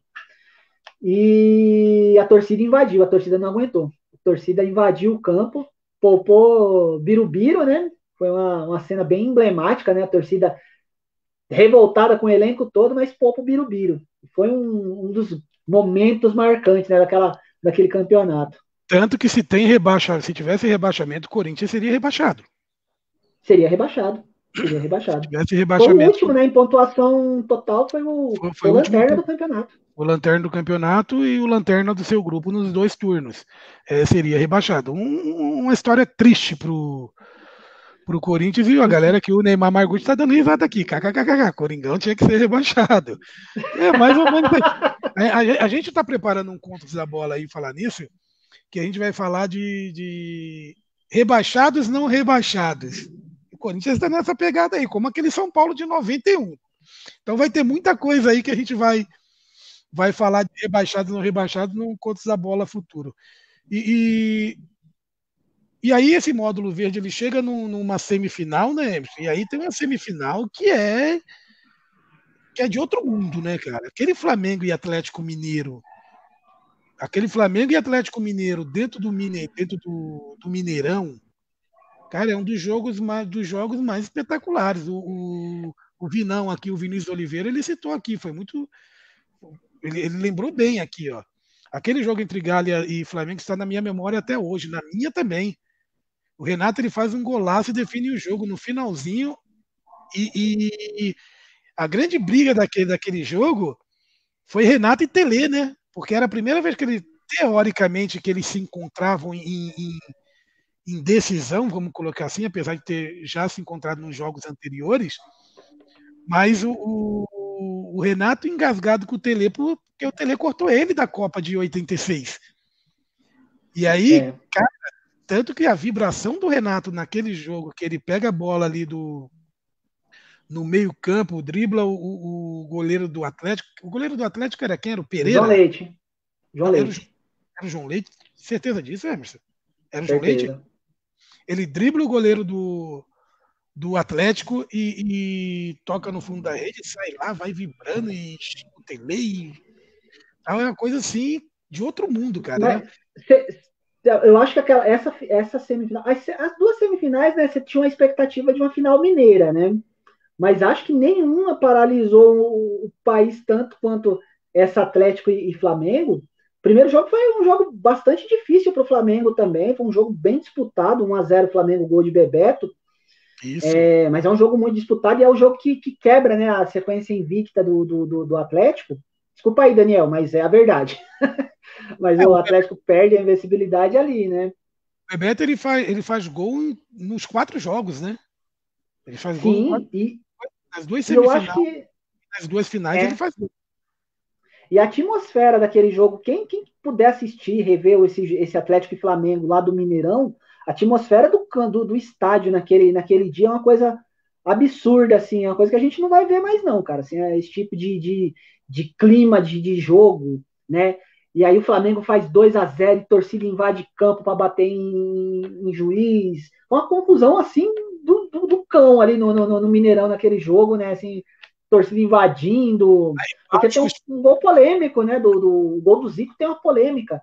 né, que, que teoricamente teria sido falta no, no início da jogada, se revendo não foi falta, mas torcida, os jogadores do Atlético pressionam o árbitro, se não me engano, o árbitro era o do Cídio, né, na, na, nessa semifinal. Pressionar o do Cídio é difícil, né? E, e a torcida, nos, o Flamengo abre 2 a 0 a torcida invade o campo, e ali parece que tinha colocado tudo a perder, né? Só que o Atlético era muito forte, né? O Atlético busca a reação, empata o jogo. Acho o espírito, Atlético acho o espírito do Jacozinho no, no Sérgio Araújo. Mas esse era, o Sérgio Araújo era muito rápido, né, cara? Era muito, velocidade. E, e, e, gera até um um estresse, um, um não, não, não um estresse tipo Rui Rei de Ponte Preta para para Corinthians, mas gera até um estresse, porque no, no, ano seguinte o Sérgio Araújo vai para o Flamengo, né? Teve isso, né? O Renato, o Renato sai, vai para Roma. Renato sai, vai para Roma e o Sérgio Araújo vai para o Flamengo para o lugar do, do Renato. É coisa meio, meio. Você falou do, você falou do Andrade, né? O Andrade também foi para Roma nessa mesma época, né? Foi Renato e Andrade para Roma. E, e, o, e, o, curioso, assim, né, cara, é, é que a, é esse, esse momento. O, o, lembrando que o Atlético Mineiro teve um jogador expulso nesse jogo, né? Tá, o 2 a 2 é buscado com um jogador a menos. É, eu não vou lembrar quem foi o cara que foi expulso, mas tem um jogador do Atlético que foi expulso nesse jogo. E empate, né? Um gol de pênalti do Chiquinho e, um, o gol do Sérgio Araújo, que é um golaço, né? E quando você pensa ali que o, o Atlético vai virar o jogo, aí tem essa arrancada do Renato, que é, é um dos momentos assim mais marcantes, né? Se bem que acho que é, até pergunto para meus amigos atleticanos, né? Acho que a torcida atleticana se pergunta por que, que o zagueiro não desceu o pé no Renato ali e deixou o Renato escapar, mas segurar o Renato Gaúcho naquela temporada ali era muito difícil, né? Mas é a mesma coisa que a gente pergunta até hoje, né, cara? Por que, que os caras não deram uma voadora no Maradona em 90, né? É a mesma questão. É, por que, que não deu. Não... Por, por que, que o que o Paulinho não deu uma voadora no Lukaku, velho? O Paulinho Fernandinho, sei lá, em 2018. Desce o pé, meu. Não prestava pra ser jogador, não, Emerson. Eu não prestava, não, porque já ia ser só. Será, ainda? Que eu acho que tem, tem talento, cara. Acho que é um cara estiloso pra jogar bola. Tem talento. Talento demais. é, foi expulso.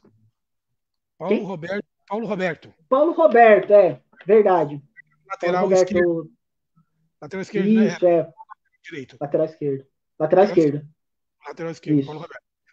Que o Paulo Roberto foi, foi. É porque também teve o Paulo Roberto, cara de cavalo, que era o lateral direito, né? Na, na época, mas eu acho que ele não era do, do Atlético nessa época. Jogou no Atlético não, também, ele... mas Atlético nessa. Esse, nessa... esse, Paulo Roberto aí que está falando lateral direito, ele estava no Vasco nessa época. O, ah, é. é. o Paulo Roberto, o Paulo Roberto Prestes, né? Que é, o, que é esse lateral esquerdo do Flamengo, jogou no Palmeiras também anteriormente. Isso. É. E aí, e, chega... e aí Fala, pode falar. Arrebenta. Não, arrebenta. Eu já ia falar da outra semifinal. É, a outra semifinal, é, todo mundo cravava que o Cruzeiro chegaria à final, porque o Cruzeiro tinha um timaço, um timaço. E surpresa, né? É, o Inter ganha o jogo do Cruzeiro. E também, e a coisa interessante, que o Inter ganha do jogo do Cruzeiro também lá dentro do Mineirão, né, o Emerson? Eu estou errado. Tá certo, dentro do Mineirão dentro do Mineirão com requintes de crueldade, né? É, e, e, e uma coisa interessante, que o primeiro jogo é, foi 0 a 0 no, no, no Beira Rio. O, o, diferente do Flamengo e Atlético Mineiro, que o Flamengo ganhou o primeiro jogo do Atlético Mineiro de 1 a 0 e o segundo, o, e o Internacional empata com o Cruzeiro. E aí chega lá na, na, no jogo lá no Mineirão, no dia 3 de dezembro de 87, um dia depois do jogo do Atlético Mineiro, o Cruzeirense já, puta, é hoje que eu vou zoar de vez a cara do Atlético Mineiro, né? O jogo termina 0 a 0 no tempo normal e na prorrogação o nosso amigo, nosso colega, parceiro, que fez uma live com a gente no Arquivos do Futebol sensacional, Amarildo, faz o gol da classificação do Internacional para a final. E aí entra Flamengo e Flamengo e Inter, né, cara? Flamengo e Inter, um primeiro jogo lá dentro do Beira-Rio, aonde, de novo, Amarildo e Bebeto o, o, fazem o, os gols do jogo. o Flamengo sai na frente, se não me falha a memória, com o gol do Bebeto, Isso. e logo em seguida, eu acho que um, dois minutos depois, o Amarildo vai e empata. Tipo, não, não, é bem na saída de bola, mas é como se fosse, eu acho que 30 minutos o Bebeto faz 1 a 0 32 ou 33, o Amarildo vai lá e já, já empata, Tafarel pegando tudo. Zé Carlos pegando tudo do outro lado. Esse jogo de 1 a 1 do Flamengo é um jogaço, é um jogaço também. É um jogaço. E é engraçado que o Inter joga com a camisa branca, né? O Inter é. joga com a camisa branca no. No. É no primeiro jogo ele joga com a camisa branca? No segundo. Segundo jogo, né? Segundo ele joga segundo com a camisa jogo. branca, ele joga de, de vermelho. O Flamengo joga de branco no primeiro, né? O Flamengo, o Flamengo joga, joga de branco no primeiro, né? Isso. Você sabe que o você sabe que o Clairton ele entrou no, em campo lá, ele era um dos mascotes, né, do, do, do, do, do time do Inter naquele, naquele dia lá. Ele veio de mãos dadas com o Pinga, né, com o zagueiro Pinga. Pinga jogou na seleção brasileira, depois veio pro Corinthians. era um bom, era um time do Inter, a gente pensa que não, mas era um baita de um time, cara. Tinha Cara, Tafarel, tipo... tinha Luiz Carlos Vinck, tinha Luizio, que depois jogou no, no, Porto, no seu Porto aí, né? No Barcelona. Você entendeu? No último, no, no, no último jogo, o, o, Emerson, o Inter ele entra com Tafarel, Luiz Carlos Vinck, Luiz Nenê e Paulo Roberto, Norberto, Luiz Fernando, Balalo e Eider, Amarildo e Brits. E depois entra Brits é, o... Brits é paraguaio, né? Se eu não me engano. Brits é paraguaio. Aí entra o, o Beto e o Manu. O Eider jogava demais. O Eider era um ponto estilo Sérgio Araújo, estilo Renato, jogava Sim. muito. Balalo, eh, Balalo era o meio-campista, campeão mundial. Campeão mundial pela, pela seleção brasileira sub-20, né? Na seleção Isso. ele jogava mais na ponta, na ponta esquerda. Norberto jogava muito, Luiz Fernando, a zaga com, com a Luiz Nenê ali jogavam demais. Jogava demais, era um baita time, o time do Inter. Era um time massa, né? Era um grande time mesmo. Tafarel surgindo ali naquela época, né? E aí o segundo, o segundo jogo no Maracanã tem um, tem um fator interessante, né? É, naquele dia, 16 de dezembro, se não me engano. Matou do Urubu? Não só isso, mas. mas antes, né? Ah, o jogo quase foi adiado porque caiu um dilúvio no Rio de Janeiro naquele, naquele, naquela, naquela manhã né, da precedente do jogo. Choveu muito, muito, muito, muito, e o jogo foi, teve, foi cogitado em ser é, adiado né, para o dia seguinte.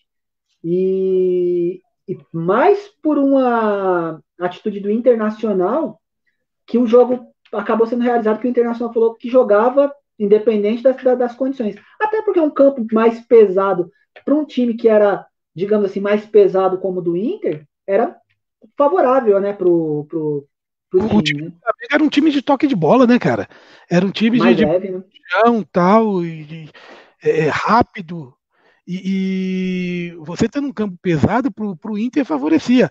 E o engraçado, se você pegar o, o lance do gol do Flamengo, que tem um passe esplendoroso do Andrade, é, é justamente esse ponto, mesmo com chuva, não, não, não atrapalhou. Porque é um toque de bola que vai para a direita, vem para a esquerda, vem para o meio. Zico toca para o Andrade, o Andrade enfia para o Bebeto, ele toca na saída do, do Tafarel. Tudo que o, que o Inter não queria, mesmo com o campo pesado, aconteceu. Mesmo Justamente. O campo, campo, pesado aconteceu. E aí o Flamengo é campeão da, do, do teoricamente, para o Flamengo, campeão brasileiro, campeão da Copa União, para a CBF campeão do módulo verde. E aí, do outro lado, ao mesmo tempo, a gente tinha um módulo amarelo jogando. Antes, antes, só de você, antes só de você falar do módulo amarelo, eu acho. A, a, você tem, você tem a, a, o, porque eu não achei, mas você tem o módulo amarelo, o azul e o branco? Tem, tem, tem o azul e o branco. Vamos, vamos fazer o seguinte, então, vamos, vamos passar o, o módulo azul e branco para a gente dar uma arrematada nele, porque é, talvez acho que é um que tem, o pessoal tenha menos conhecimento. O amarelo a gente, que é o auge da, da polêmica, a gente faz para fechamento. Ó, o, o, módulo, o módulo azul, o módulo azul, ele tinha seis grupos de quatro, tá? De quatro times. O, o grupo A tinha Chapecoense, Santa Cruz, Rio Grande do Sul, Pinheiros Esportivo. O B tinha Caxias, Juventude, Havaí Londrina, também era regionalizado, tá? O C tinha Juventus de, de São Paulo, né? Ju, Juventus da Moca, o Americano, a Ferroviária do Espírito Santo e Estrela do Norte do Espírito Santo. O D tinha Tupi, Botafogo de São Paulo, América Mineiro e Goitacás de Campos. O E tinha Uberlândia, Uberaba, Santo André e Tubiara. E o F tinha Ponte Preta, Corumbaense, Anapolina e Brasília. A segunda fase, ela foi disputada pelo. Na segunda fase, ela teve seis jogos, se não me falei melhor, isso mesmo, seis jogos. O campeão de cada, de, o campeão e o vice de cada chave passavam para a segunda fase. Teve seis jogos. Juventude eliminou o Chapecoense. O Caxias eliminou o Santa Cruz. O Botafogo de Ribeirão eliminou o Juventus da Moca. O Americano eliminou o Tupi. Uberlândia eliminou o Columbaense. E a Ponte Preta eliminou o, o, o Uberaba. E aí teve uma terceira fase com três jogos. E esse jogo era só. Era, era jogo de ida e volta, tá? Na terceira fase, Uberlândia elimina a Ponte Preta, o Americano elimina o Botafogo de São Paulo e o Juventude elimina o Caxias. E aí faz um triangular final. Só que esse triangular final, ele não é jogo de ida e volta, era um jogo só de cada time. É, era um jogo não, dois, é, dois jogos para cada time, só que cada time jogava um jogo no seu, no seu território.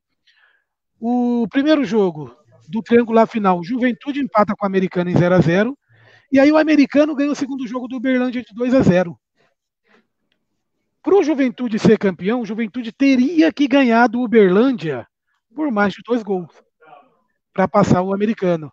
Só que o Uberlândia jogava em casa lá no estádio do, do Sabiá, alguma coisa assim, e o Uberlândia ganha do Juventude 2 a 0 com isso o Americano.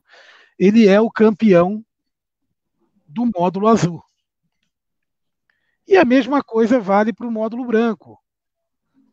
No módulo branco também tem ali a separação de times.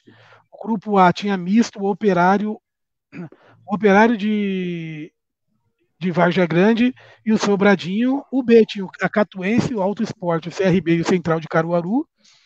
O C tinha o Botafogo da Paraíba, o América de Natal, Fortaleza e o ABC. O D tinha o Ferroviário Serrano da Bahia, o Sampaio Correio, o Maranhão o E tinha o Motoclube, o Piauí, o Imperatriz e o River, River do Grande Cima. O F tinha Paysandu, Tunaluso, Nacional de Amazonas e Rio Negro. Rio Negro que hoje nós postamos na história de boleiros a história do Rio Negro de Manaus, hein? Postamos, vai sair hoje às 18 horas. Galera de Amazonas aí, ó, fica ligado lá que tem a história do Rio Negro de, do Amazonas lá publicada para vocês. E aí, a segunda fase, o Misto ganha do Alto Esporte, o Operário elimina o Cacatuense, o Botafogo elimina o Sampaio Correio, o América de Natal elimina o Ferroviário, Tudo na Luz elimina o Motoclube e o Paysandu elimina o Piauí. Entra naquele hexagonal. O hexagonal da naquele hexagonal, naquele naquele é, são três jogos para definir quem vai fazer o triangular final. O Paysandu joga contra a Tunaluso, o, o embate lá do, do Pará, o Paysandu elimina a Tunaluso, o Operário elimina o Misto e o Botafogo da Paraíba elimina o América de Natal. Com isso, a gente chega no triangular final. No primeiro jogo, o Paysandu ganha de 2 a 0 do Botafogo da Paraíba. No segundo jogo, o Botafogo empata com o Operário em 0 a 0 e a grande final fica sendo o Operário contra o Paysandu o Paysandu jogando pelo empate, mas lá no, no, no Mato Grosso, o Paysandu jogando pelo empate, e o Operário ganha de 2 a 1 um do Paysandu e se torna campeão do módulo branco. É, esses eram eram todos assim, tinham esse aspecto de regionalização, né, que a gente tinha falado lá no começo. E, e a gente não teve muito. Praticamente não saía quase nada disso na, na, na imprensa, né, cara? Era um campeonato, um campeonato meio escondido, né? É o operário do Mato Grosso do Sul, tá? Não é o operário Mato... do Mato Grosso. É o operário do Mato o operário... Grosso. Operário, o operário é aquele que fez a campanha de 77 lá, né? Ima, é isso mesmo. Não é o de Vargas Grande, Macrini. Exatamente. o Operário se torna o campeão do, do, do módulo branco. E aí a gente tem o, o, nosso querido. O famoso. O famoso módulo amarelo. O módulo amarelo ele também é dividido em dois grupos. Regionalizado ali, mais ou menos que nem o, o, o Emerson disse. O grupo A ele tinha Atlético Paranaense, Guarani, Criciúma, Portuguesa, Atlético Goianiense, Inter de Limeira, Rio Branco e Joinville. E o grupo B tinha Esporte, Vitória, Bangu, Náutico, 13, Ceará, CSA e América. No primeiro turno, o Atlético Paranaense ganha o primeiro turno do, do grupo A e o Esporte ganha o primeiro turno do grupo B. No segundo turno, o Guarani ganha o segundo turno no grupo A, o Esporte volta a ganhar o segundo turno do grupo B, aí entra aquele aquela situação toda igual à, à situação anterior. O esporte ganha o primeiro e o segundo turno do grupo B, porém, o time com o maior número de pontos no, no, no, segundo turno do grupo B, que passaria a semifinal, foi o Bangu. E é engraçado porque o cenário ele acontece muito parecido, porque o Vitória da Bahia, no grupo B, ele tem mais pontos do que o Bangu. No Sim. primeiro turno ele faz nove pontos e o Bangu oito. No segundo turno, os dois terminam com oito pontos, mas o Bangu fica em primeiro ali por critério de vitória e, e saldo de gol. Mas por ser o maior número de pontos do segundo turno, o Bangu vai para a semifinal e o Vitória fica fora.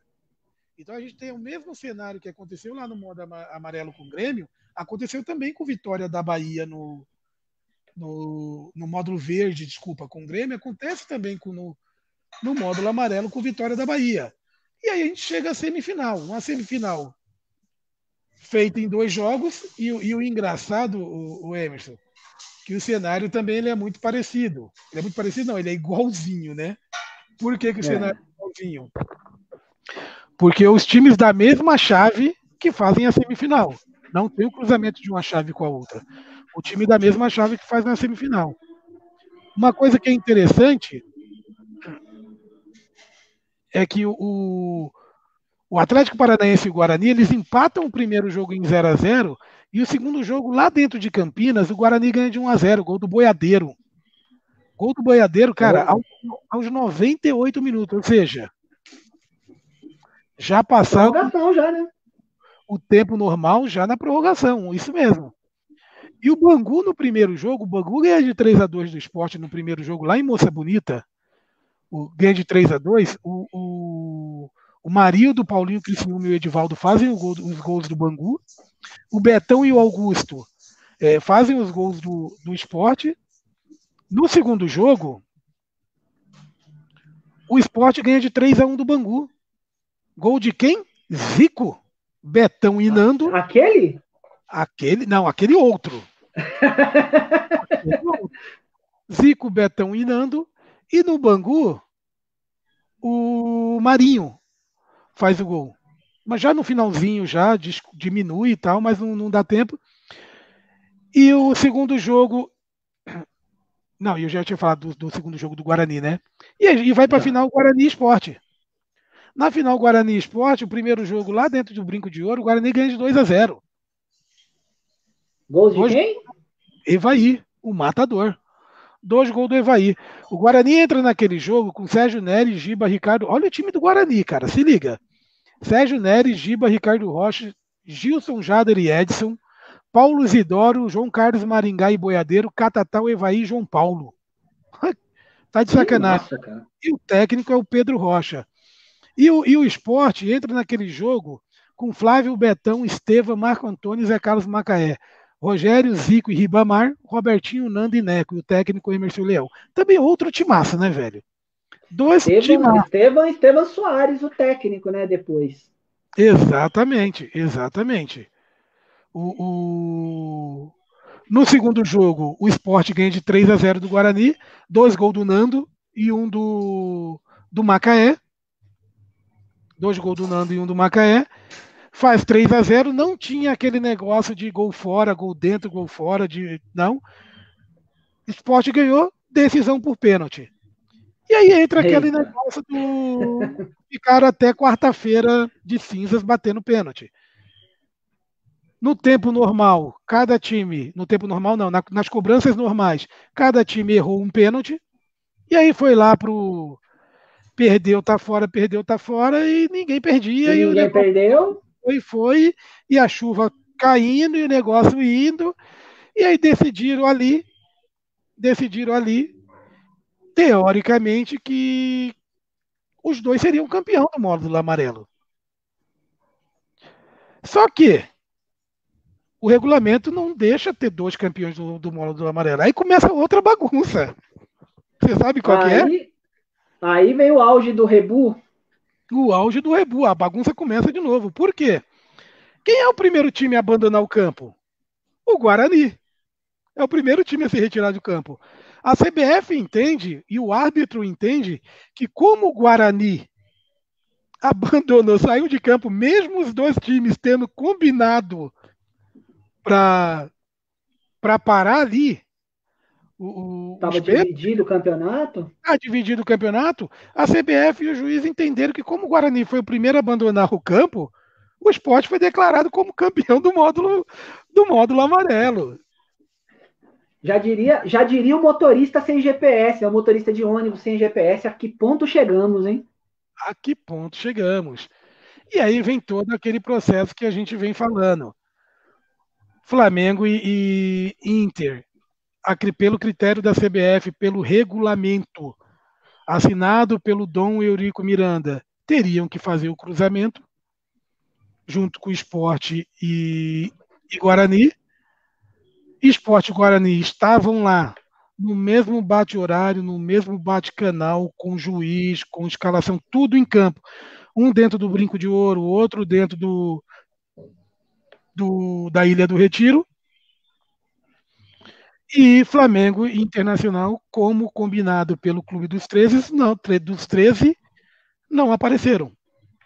Teoricamente foi dado como, como WO e dado como vencedor Esporte e Guarani. E dado como vencedor Esporte e Guarani. E os dois ficaram declarados finalistas do Campeonato Brasileiro de 1987. Lembrando, finalistas do Campeonato Brasileiro de 1987, não da Copa União, porque o campeão da Copa União é o Flamengo, porque o módulo amarelo não era Copa União. Copa União é o módulo verde. Isso tem que ficar muito claro. Porque o pessoal fala hoje, ah, a Copa União era o Campeonato Brasileiro. Cara, era para ser. Era para ser. A ideia era essa, né? era essa. A partir do momento, a partir do momento que é feito o cruzamento, que a CBF entra no rolo, que tem toda essa papagaiada, que o Erico vai lá e assina, existe a Copa União, que é denominada como módulo verde pela CBF, e existe o Campeonato Brasileiro, que é o módulo amarelo, que a CBF entende ali que é o Campeonato Brasileiro. Então, o, o Guarani e o Esporte, eles vão fazer a final do Campeonato Brasileiro não da Copa União. Porque tem algumas pessoas que falam, ah, o esporte é o campeão da Copa União de 87. Não. Não. O campeão da Copa União 87, que era pro Clube dos 13, o módulo verde ali declarado pela CBF, é o Flamengo. Ponto. Ponto. Isso aí não tem discussão. Mas o campeão brasileiro saiu da decisão entre Guarani e Esporte. Primeiro jogo, Guarani e Esporte dentro do brinco de ouro 0 a 0 ou eu estou errado? É isso mesmo, né, Emerson? 0 a 0 0 a 0 E segundo jogo, a final na Ilha do Retiro. Gol de cabeça do Marco Antônio. O esporte ganha de 1 a 0 do Guarani. O Guarani com um timaço, o esporte também com um timaço. O esporte ganha de 1 a 0 e é declarado campeão brasileiro. Daquele... Ô, Enoch, tem, tem, uma, tem um temperinho também nessa. Uma pitada de, de pimenta nessa, nessa, nessa final aí, Guarani, Esporte Guarani, Ah, pode sabe o jogo. Você já tá Você sabe o. Não, nem, nem, da minha parte, nem opinião minha, é uma informação mesmo. A, a Copa União ela ficou muito famosa pela questão da, dos patrocínios e tal. Você sabe que a, a final da Copa da, do, do, do, módulo amarelo foi transmitido pelo SBT, né? E o SBT Sim. usava como slogan, né? O, o, verdadeiro campeonato, né? O campeonato que vale. Exatamente. narração, narração de Ivo Morgante. É, Ivo Morgante, só faltou eu. Deixa eu ficar quieto, senão o pessoal do esporte vai ficar nervoso comigo. Mas não, a gente, a gente não está aqui para fazer crítica nem para o esporte, nem para o Guarani, nem para Flamengo, nem para Internacional.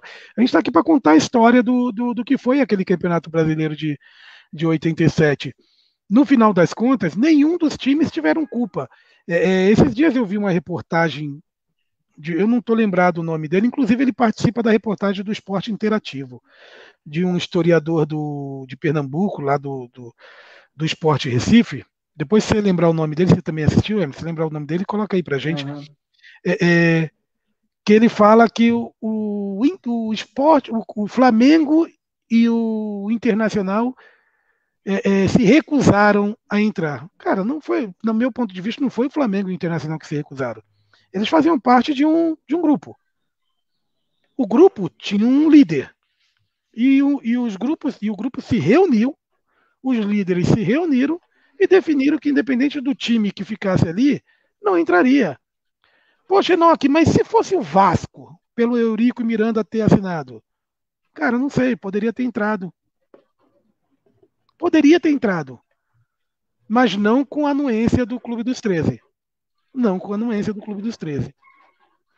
Aí, era, aí seria o seria a traição 3.0, né?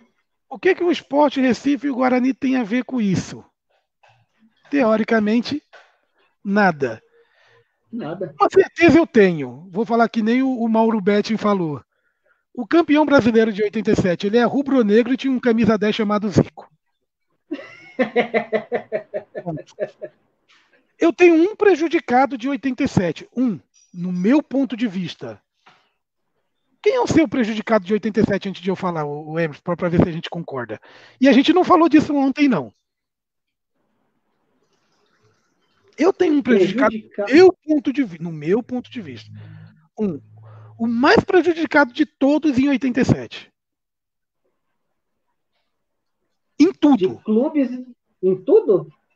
De, tudo. Pode ser clube, pode ser jogador, pode ser o que for. Em tudo. Cara, eu acho que num, num contexto geral, contexto geral, prejuízo é do, do, torcedor, cara.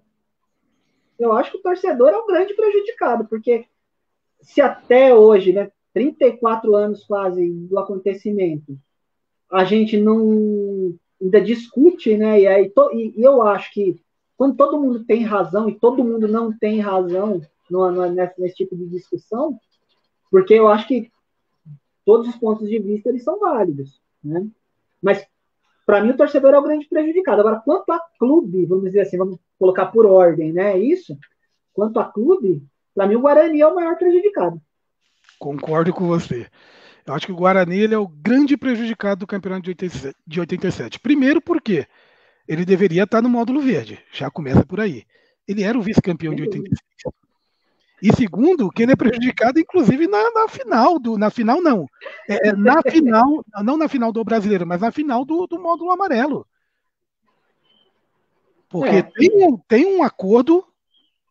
Tem um acordo. Cara, alguém ia ter que sair do campo, ou os caras iam ter que sair de mão dada um do lado do outro. De Champions League. Né? Já pensou? Isso, e isso só se faz na entrada, não na saída. Né? E era bem capaz dos caras colocar o VAR para ver qual pé pisou a, grama fora primeiro. Ia colocar risca ali, né, para ver se.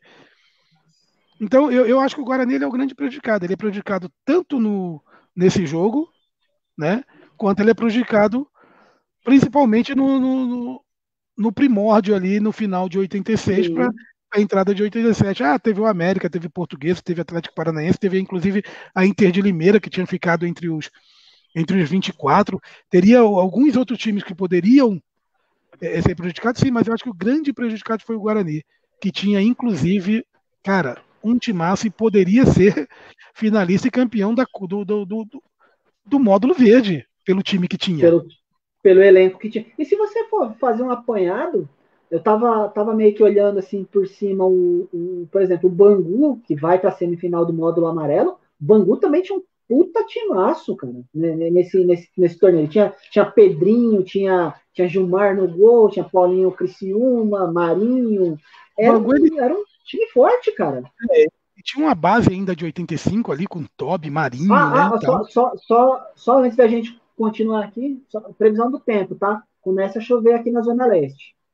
Não, fica tranquilo que a previsão do tempo que começa a chover aqui na Zona Oeste também. Então fica tranquilo. Tá tranquilo. Fica tranquilo. Qualquer coisa, e o problema é que a churrasqueira lá do aniversário da sogra é ali fora. Quero ver como que vai fazer. Vai ser churrasco, churrasco no guarda-chuva. Vai ter que ter, é, ou fica, e você vai ser um churrasqueiro, hein, cara, pode ter certeza. Churrasco no guarda-chuva, não tem problema não, filho. Churrasco, filho, a gente faz de, até debaixo d'água. A picanha da sogra, a gente assa debaixo d'água, velho. Não tem tempo ruim, não. Só né? E o pior é que a churrasqueira é daquelas de de pedra, né? Sei lá o nome daquele negócio, não dá nem para carregar, tem 650 quilos, né, velho? Não dá nem para levar, mas nós, fica tranquilo que a gente dá um jeito, a gente faz uma de bloco aqui, pega a grelha da geladeira, põe ali em cima. Já tá pronto. Deixa a mulher escutar isso, pega, pega a grelha da geladeira, pega as duas grelhas da geladeira, coloca uma assim, a outra atravessada, que não cai, não cai nada, né? E já era. Churrasco raiz, mano. Já era, velho. Esse, esse é o famoso churrasco raiz. E, e aí, Emerson, é, é... todo mundo foi prejudicado nesse campeonato de 87. Todo mundo. Sim. O torcedor, o Guarani, o esporte Recife, que não tem culpa nenhuma, apesar da gente fazer aquela crítica do. É, é, o esporte não era nem para ter participado, já começa por aí. Se o campeonato tivesse é, sido feito da forma correta, como finalizou lá em 86, não teria cruzamento, esporte era segunda divisão, então o esporte jamais seria campeão brasileiro, mas, de novo, o esporte Recife não tem culpa nenhuma disso. Ele seguiu o regulamento. Ele seguiu o regulamento. Os times do, do, do módulo verde, os jogadores, principalmente os jogadores técnicos, não tem culpa nenhuma disso. Eles seguiram que os dirigentes prepararam, que os dirigentes acordaram. E aí eu concordo contigo, perde torcedor, perde todo mundo, que até hoje fica esse, esse negócio do o Flamengo é hepta, o Flamengo é hexa. E a taça da bolinha vai para o São Paulo, a taça da bolinha vem para o Flamengo. E não tem taça da bolinha para ninguém. Pega aquela porra daquelas bolinhas, divide, conta quantas bolinhas dá e dá metade para um e metade para outro. Acabou a palhaçada.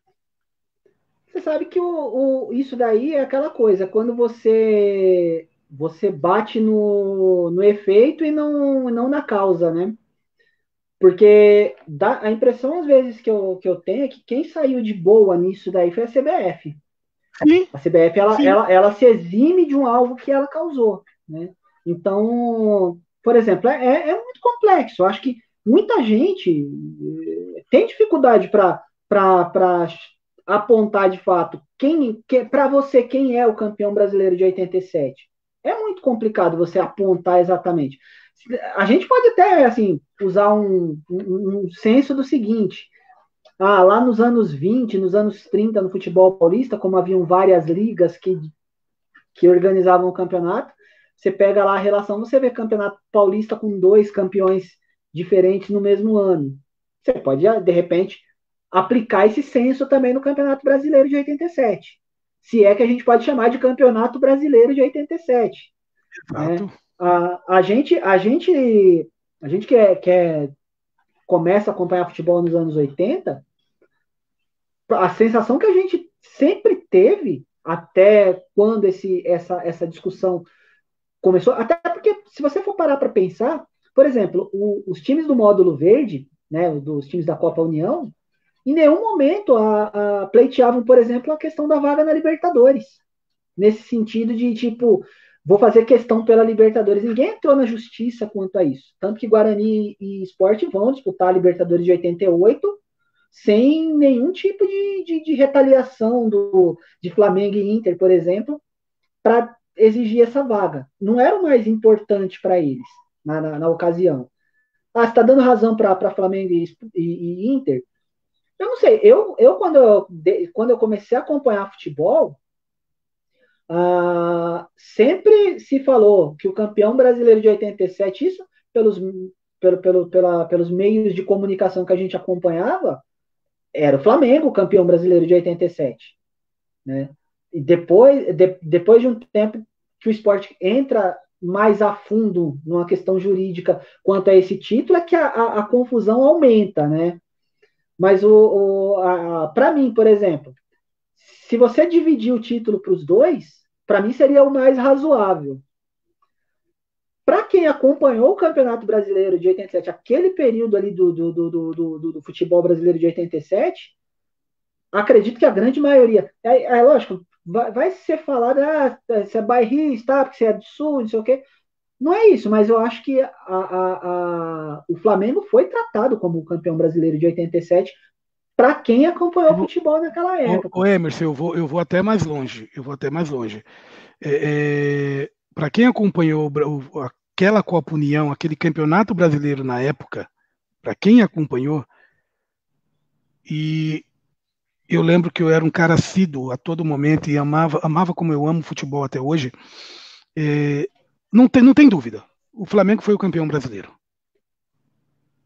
justamente o Flamengo foi o campeão brasileiro. Ele era designado assim todas as mídias. Legalmente, legalmente, o esporte é o campeão brasileiro. Porque a gente não pode tirar o mérito do regulamento. A gente não pode tirar o mérito do regulamento. Eu acho que legalmente é, o esporte é o campeão brasileiro que o esporte cumpriu o regulamento. O regulamento dizia que tinha que cruzar, pronto e acabou. Se o fulano Sim. assinou, se não assinou, por que, que assinou, tal, o regulamento dizia. Mas, para quem acompanhou aquela época, o módulo amarelo não existia. E aí o torcedor do esporte, Sim. do Santa Cruz, do Guarani, pode ficar nervoso, chateado comigo. Não existia. Pega todos os jornais da época, você vai ver que o único jornal, os únicos jornais que falavam do módulo amarelo, os jornais lá de Pernambuco. Que davam ênfase das finais eram os jornais lá de cima. Só, somente. Tanto que o SBT entra no barulho lá de, de fazer a final do, do, do brasileiro, Guarani Esporte, porque a Globo era patrocinadora da Copa União e levou toda a tona ali que o Flamengo e o Inter não cumpriram o regulamento. E aí ele comprou, comprou o barulho, comprou a ideia. Comprou a ideia, foi lá e opa, cravou a, a, a, a final do brasileiro.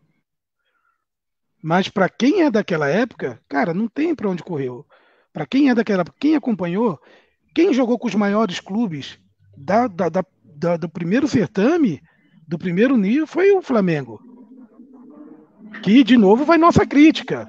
Vai nossa crítica um regulamento que a gente entende que é errado também, que não deveria nem ter chegado à semifinal. Porque quem deveria ter ido para a semifinal era o Grêmio. Do mesmo jeito que o, que o Bangu foi para outra Sim. semifinal lá, que deveria ser o Vitória. Mas o regulamento dizia aquilo, e o Flamengo também não tem nada a ver com isso. Então, é, é foi um campeonato muito bacana, a Copa União, muito louca, transmissões fantásticas, mas com regulamentos que desde 86 vieram totalmente errada, com traições, com maracutaia, com. E de novo, Esporte Clube do Recife não tem nada a ver com isso, cumpriu o regulamento, foi lá, se apresentou, chegou à final, Marco Antônio fez o gol, foi campeão brasileiro, ponto. Acho sim, também, acho, é, sim. acho, acho também que o correto, o correto era falar assim, ó, 1987 nós tivemos dois campeonatos, como teve em 68. 68 não tem dois campeões? Teve, teve dois campeonatos. 68, né? é, teve dois campeonatos. O campeonato brasileiro João Avelange foi ganho pelo Sport Recife. A Copa União foi ganha pelo Flamengo. E acabou. O esporte é campeão, o Flamengo é hepta, e ponto. Que na época era tetra, né? Na época seria tetra. tetra. O Flamengo Era seria tetra. tetra, acabou. E, e, e aí, mas, mas, acho... mas, mas, parece, parece até, até, porque a gente só tem mais seis minutos aqui de, de, de, de live, parece que essa, que essa situação, inclusive, é uma situação que o, que o esporte não quer. Que o esporte não quer. O esporte quer ele ser declarado como campeão brasileiro. Inclusive, a própria CBF, numa nota ano, em 2019, ela coloca que ela entende o Flamengo campeão brasileiro. Campeão da Copa União. Só que legalmente ela não pode não pode oficializar, porque a justiça declarou o esporte como, como campeão e a FIFA crava também o esporte como campeão. Então, contra, contra regra, contra leis, contra é, órgãos judiciários, a gente não tem que como ir atrás, é, como, como debater. A regra foi, foi montada ali, foi decidido e ponto. Se você perguntar de novo para mim, no, no, seu coração, quem é o campeão brasileiro de 87? Para mim, o Flamengo. Mas o mais justo, o mais justo, seria os dois serem declarados campeões. Porque, de novo, Sim. o esporte não tem nada a ver com isso. E para você? Sim. É, eu, eu, eu endosso o que você falou. É, é como eu disse antes, né? Ah, se a gente, até, até mesmo um aspecto bastante importante que seja dito é o seguinte: a, a, a, o desejo dos times do módulo amarelo era estar no módulo verde. Não, não havia. O, a, a, grande questão, a grande briga e tal, se dá muito conta disso. Então, fique bem claro, não é. Não foi, é, é, tem isso também é você pensar. Ah, mas se eles estivessem no módulo verde, como é que teria sido? Isso aí também é esse achamento aí também não é não é o mais importante.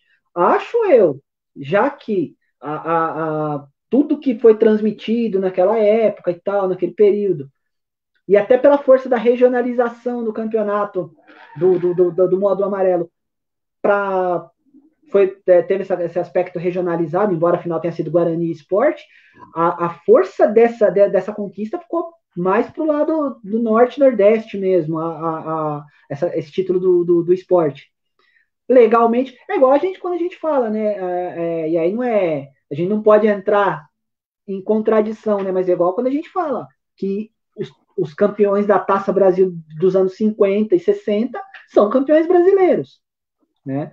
Moralmente, moralmente, assim, se a gente for uh, por, por toda essa história que a gente contou, sabendo quem, quem, quem, quem é o grande vilão da, da, da do, do campeonato, por quem conseguiu viabilizar o campeonato foi o Clube dos 13. Então, moralmente, vamos dizer assim, se é que a gente pode usar a palavra moral.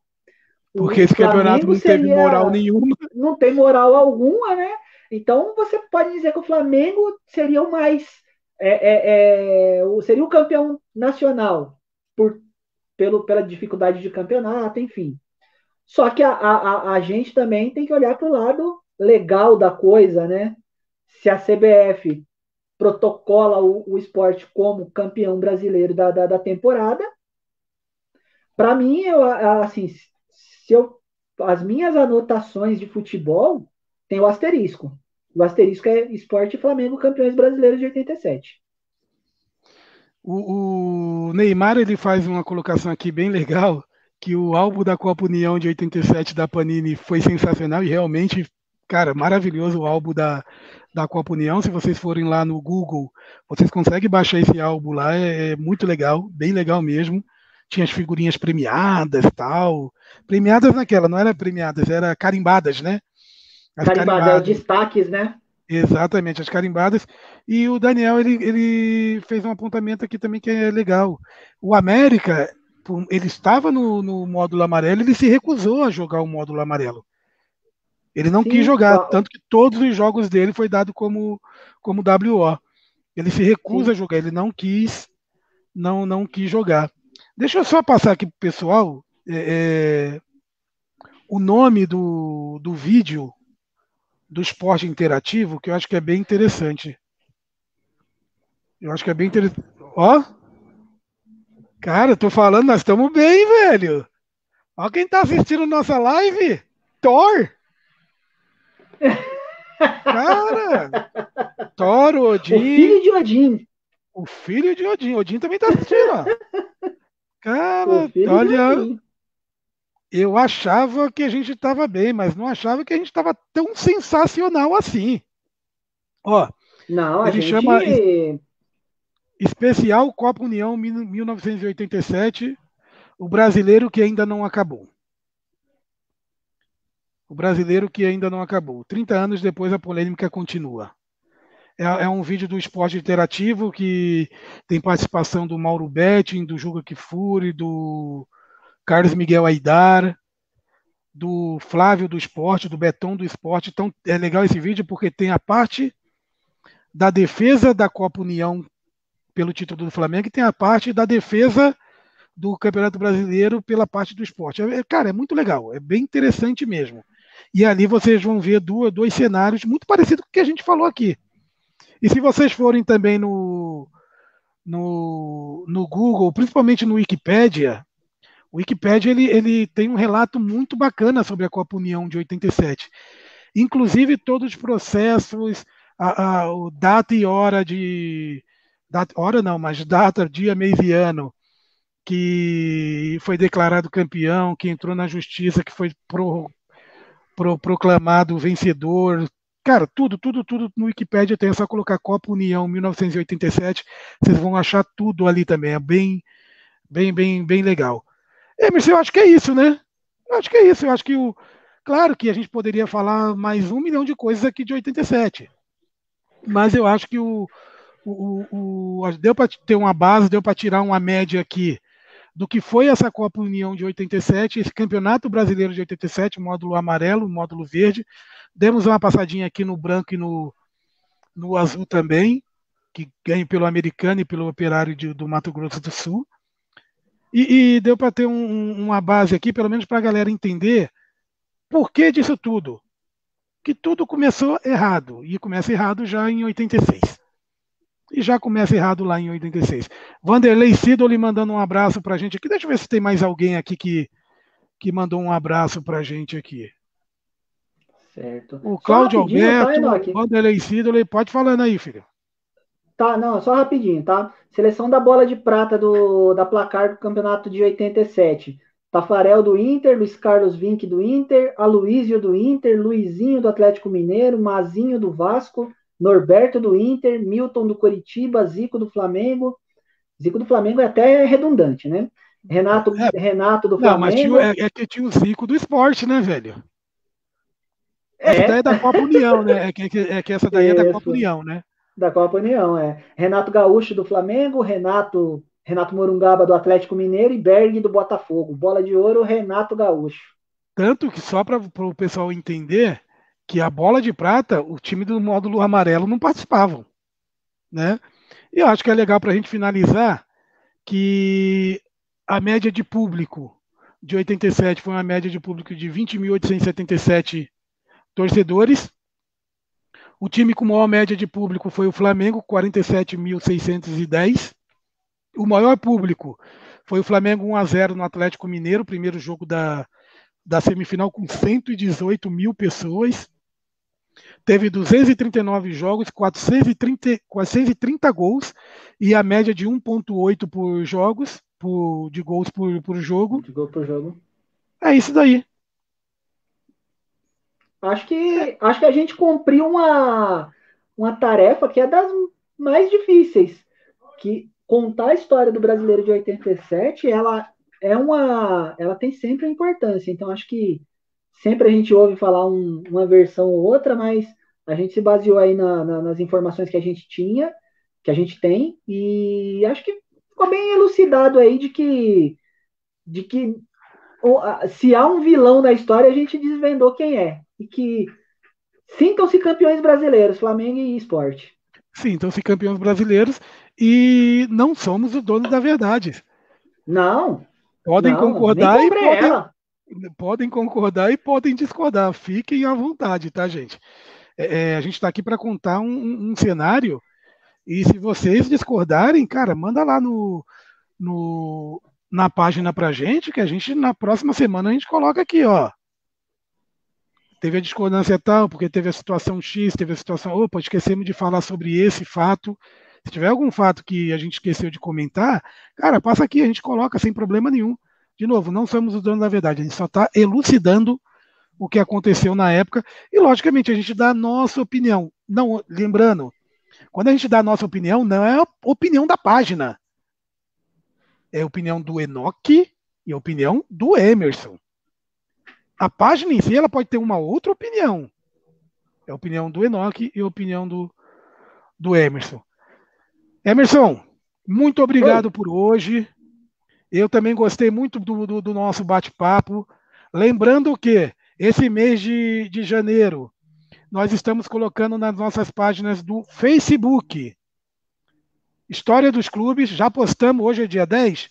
Hoje nós estamos postando a vigésima história do clube hoje, a 19 e a vigésima hoje. Vamos postar 66 esse mês. Mês que vem, mais 28. Cara, tá difícil, mas a gente vai conseguir. Né? A gente vai conseguir ali. Tem a gente vai conseguir, porque é difícil achar a história do clube. Parece que não, mas é muito difícil. É difícil. Você, é.